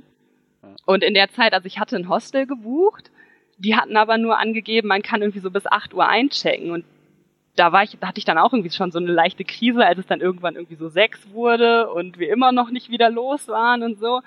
Und da haben die Leute mir aber auch super schnell geholfen. Ne? Also es kam dann, also das ist schon so, wenn du da als Europäer bist, dann kommen die auch immer mal und wollen so ein bisschen reden. Also so ein bisschen ist immer so, ne, wenn du Frau bist, immer so ein bisschen verheiratet, habe ich ja gerade schon erzählt. Ja. Dann gibt's auch so dieses andere Gespräch, was auch nicht sehr fruchtet. Das war immer so, so, also du kommst aus Deutschland. Also ihr habt Westdeutschland äh, und Ostdeutschland. Und wenn du dann so sagst, so ja, eigentlich sind wir wieder vereinigt, dann ist das Gespräch halt meistens zu Ende, weil die das auch nicht wissen und dann wissen die nichts mehr. Aber manche kommen halt auch einfach so und ähm, erzählen dir so ein bisschen was. Und dann habe ich mich halt an einen von denen, der vorher da war, gewendet und habe gesagt, so hier Hilfe, Hilfe, Hostel und keine Ahnung, ich weiß nicht, wo ich hin soll oder was ich jetzt machen soll. Und dann hat er halt für mich da angerufen von seinem her, oder hat, mir, hat die Telefonnummer rausgesucht, da angerufen und dann habe ich denen halt gesagt, so ja, ich hatte hier einen Unfall und ihr bitte, bitte, ihr müsst auf mich warten. Und dann ging's halt im Endeffekt doch. Und das war halt auch, als ich immer so gesagt habe, oh Gott, mein Gepäck, haben die immer gesagt, don't worry, it's a new experience. Und das fand ich halt so, da dachte ich so, Alter. und das haben die aber ganz oft, immer wenn du irgendwo irgendwie ein bisschen gestresst warst, so europäisch gestresst, dann haben die immer gesagt, ja, it's ja. a new experience. Und eigentlich stimmt's halt irgendwie auf eine absurde Art ja, auch. Ne? Ja, klar.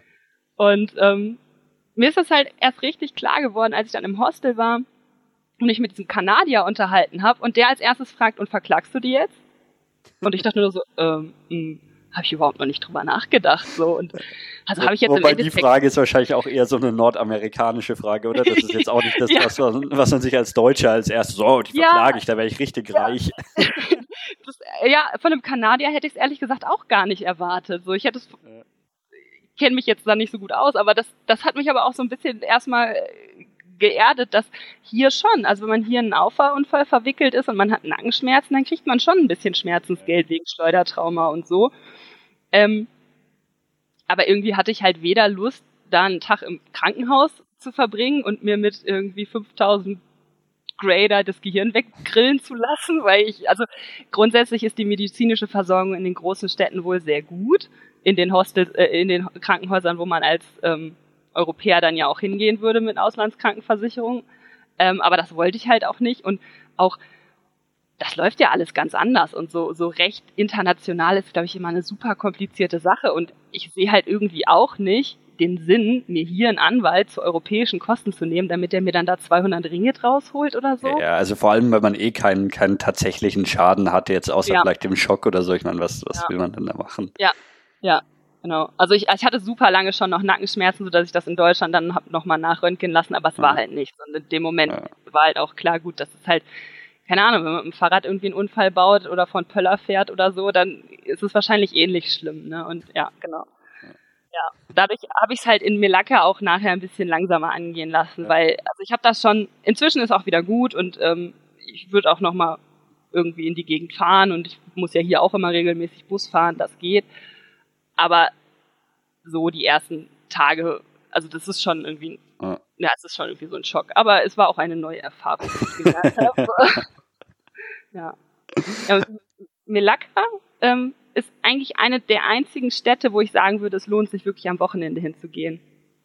Sonst ist es halt so touristisch voll immer. Da ist es zwar auch touristisch voll, aber die hatten einen super tollen Nachtmarkt und der ist halt nur am Wochenende und der hat eigentlich unser ganzes Sozialleben da bestimmt. Also ich hatte auch Glück, ich war in einem super tollen Hostel, was direkt an diesem Nachtmarkt war, was auch einen tollen Besitzer hatte, weil der immer so, ja, hier, das ist Anna, Anna, kennst du schon die und die und die? Und dadurch kanntest du halt immer direkt alle und dann ist man halt auch ganz schnell in der Gruppe so losgezockelt. Also ist jetzt kein Hostel, wenn man super allein sein will, aber mir kam das sehr entgegen.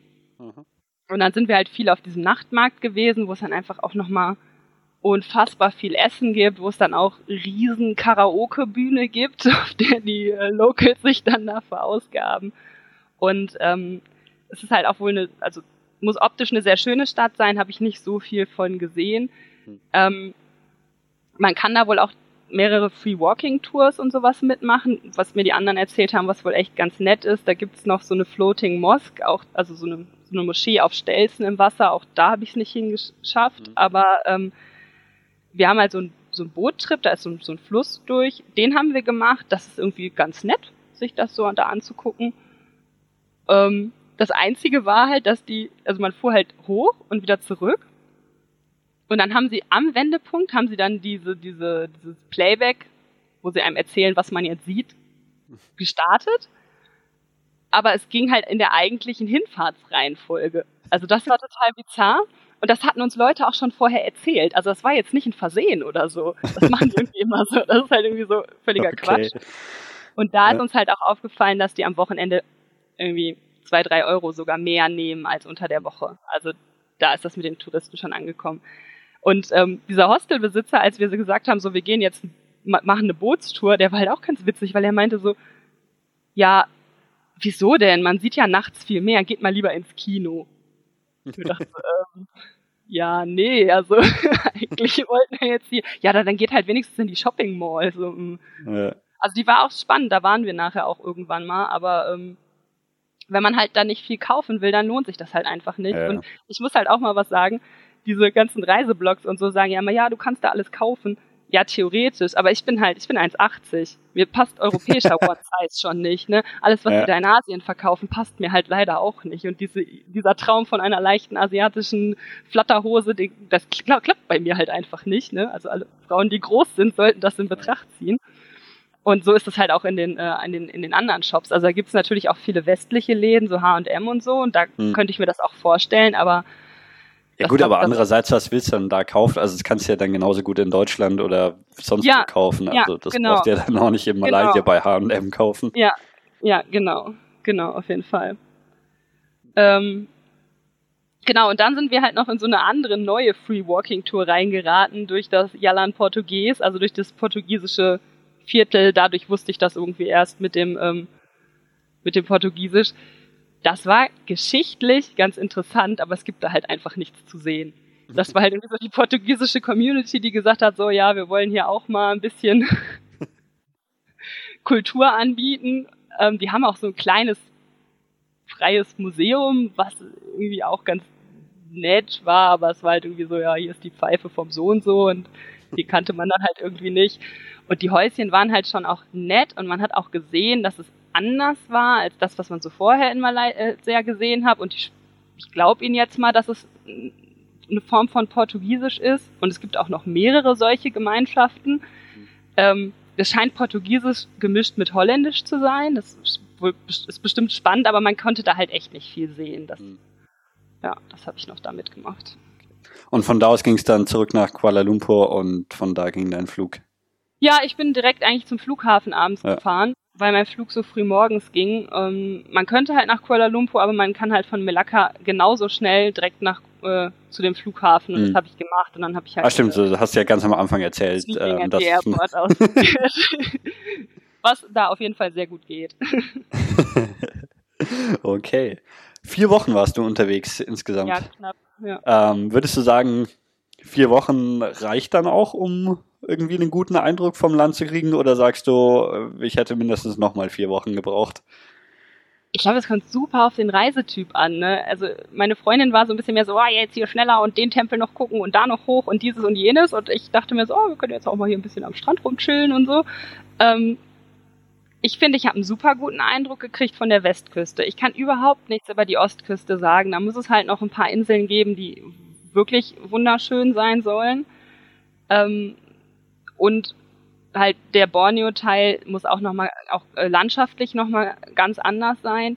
Aber so für die Westküste reicht das auf jeden Fall. Also sowas wie Ipoh zum Beispiel muss man auch nicht machen. Also ich kann auch verstehen, also wenn man zum Beispiel von Thailand nach Singapur da ein bisschen flotter runterreist, das kann auf jeden Fall auch gut gehen. Ja. Was, was war denn dein, dein Highlight? Was hat dir am allerbesten gefallen?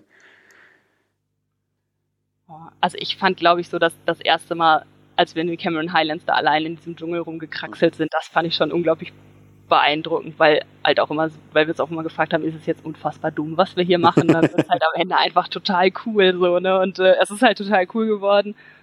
Ja, ja, und also ich bin auch wirklich von der, von der Freundlichkeit und der Hilfsbereitschaft der Leute, also bin ich wirklich tief beeindruckt, weil das, ähm, also vielleicht liegt es auch daran, dass wir ja nie ein Handy oder so hatten, sondern auch immer darauf angewiesen waren, irgendwen zu fragen. Aber ich habe zu keinem Zeitpunkt das Gefühl gehabt, dass mich jetzt hier irgendwer so hintenrum über den Tisch zieht oder so. Oder dass, dass ich jetzt hier besonders vorsichtig sein muss. Und ich habe mich, ich habe mich unglaublich sicher und unglaublich wohl gefühlt. Und unter dem Aspekt fand ich es auch netter in Malaysia als in Singapur. Also es war schon so, ja, in Malaysia können Dinge passieren, aber es ist sofort jemand da, der dir hilft. Das ist halt irgendwie, also ja, von den Leuten her fand ich es unglaublich nett. Okay, das ist doch ein schönes Schlusswort für unsere äh, Malaysia-Episode. Ja, äh, vielen Dank, dass du dir die Zeit genommen hast, davon äh, zu erzählen. Es war wirklich super spannend. Und ja, danke, ich sag, dass du zugehört hast. ja. Und ich sage Tschüss und bis zum nächsten Mal. Ja, bis dann.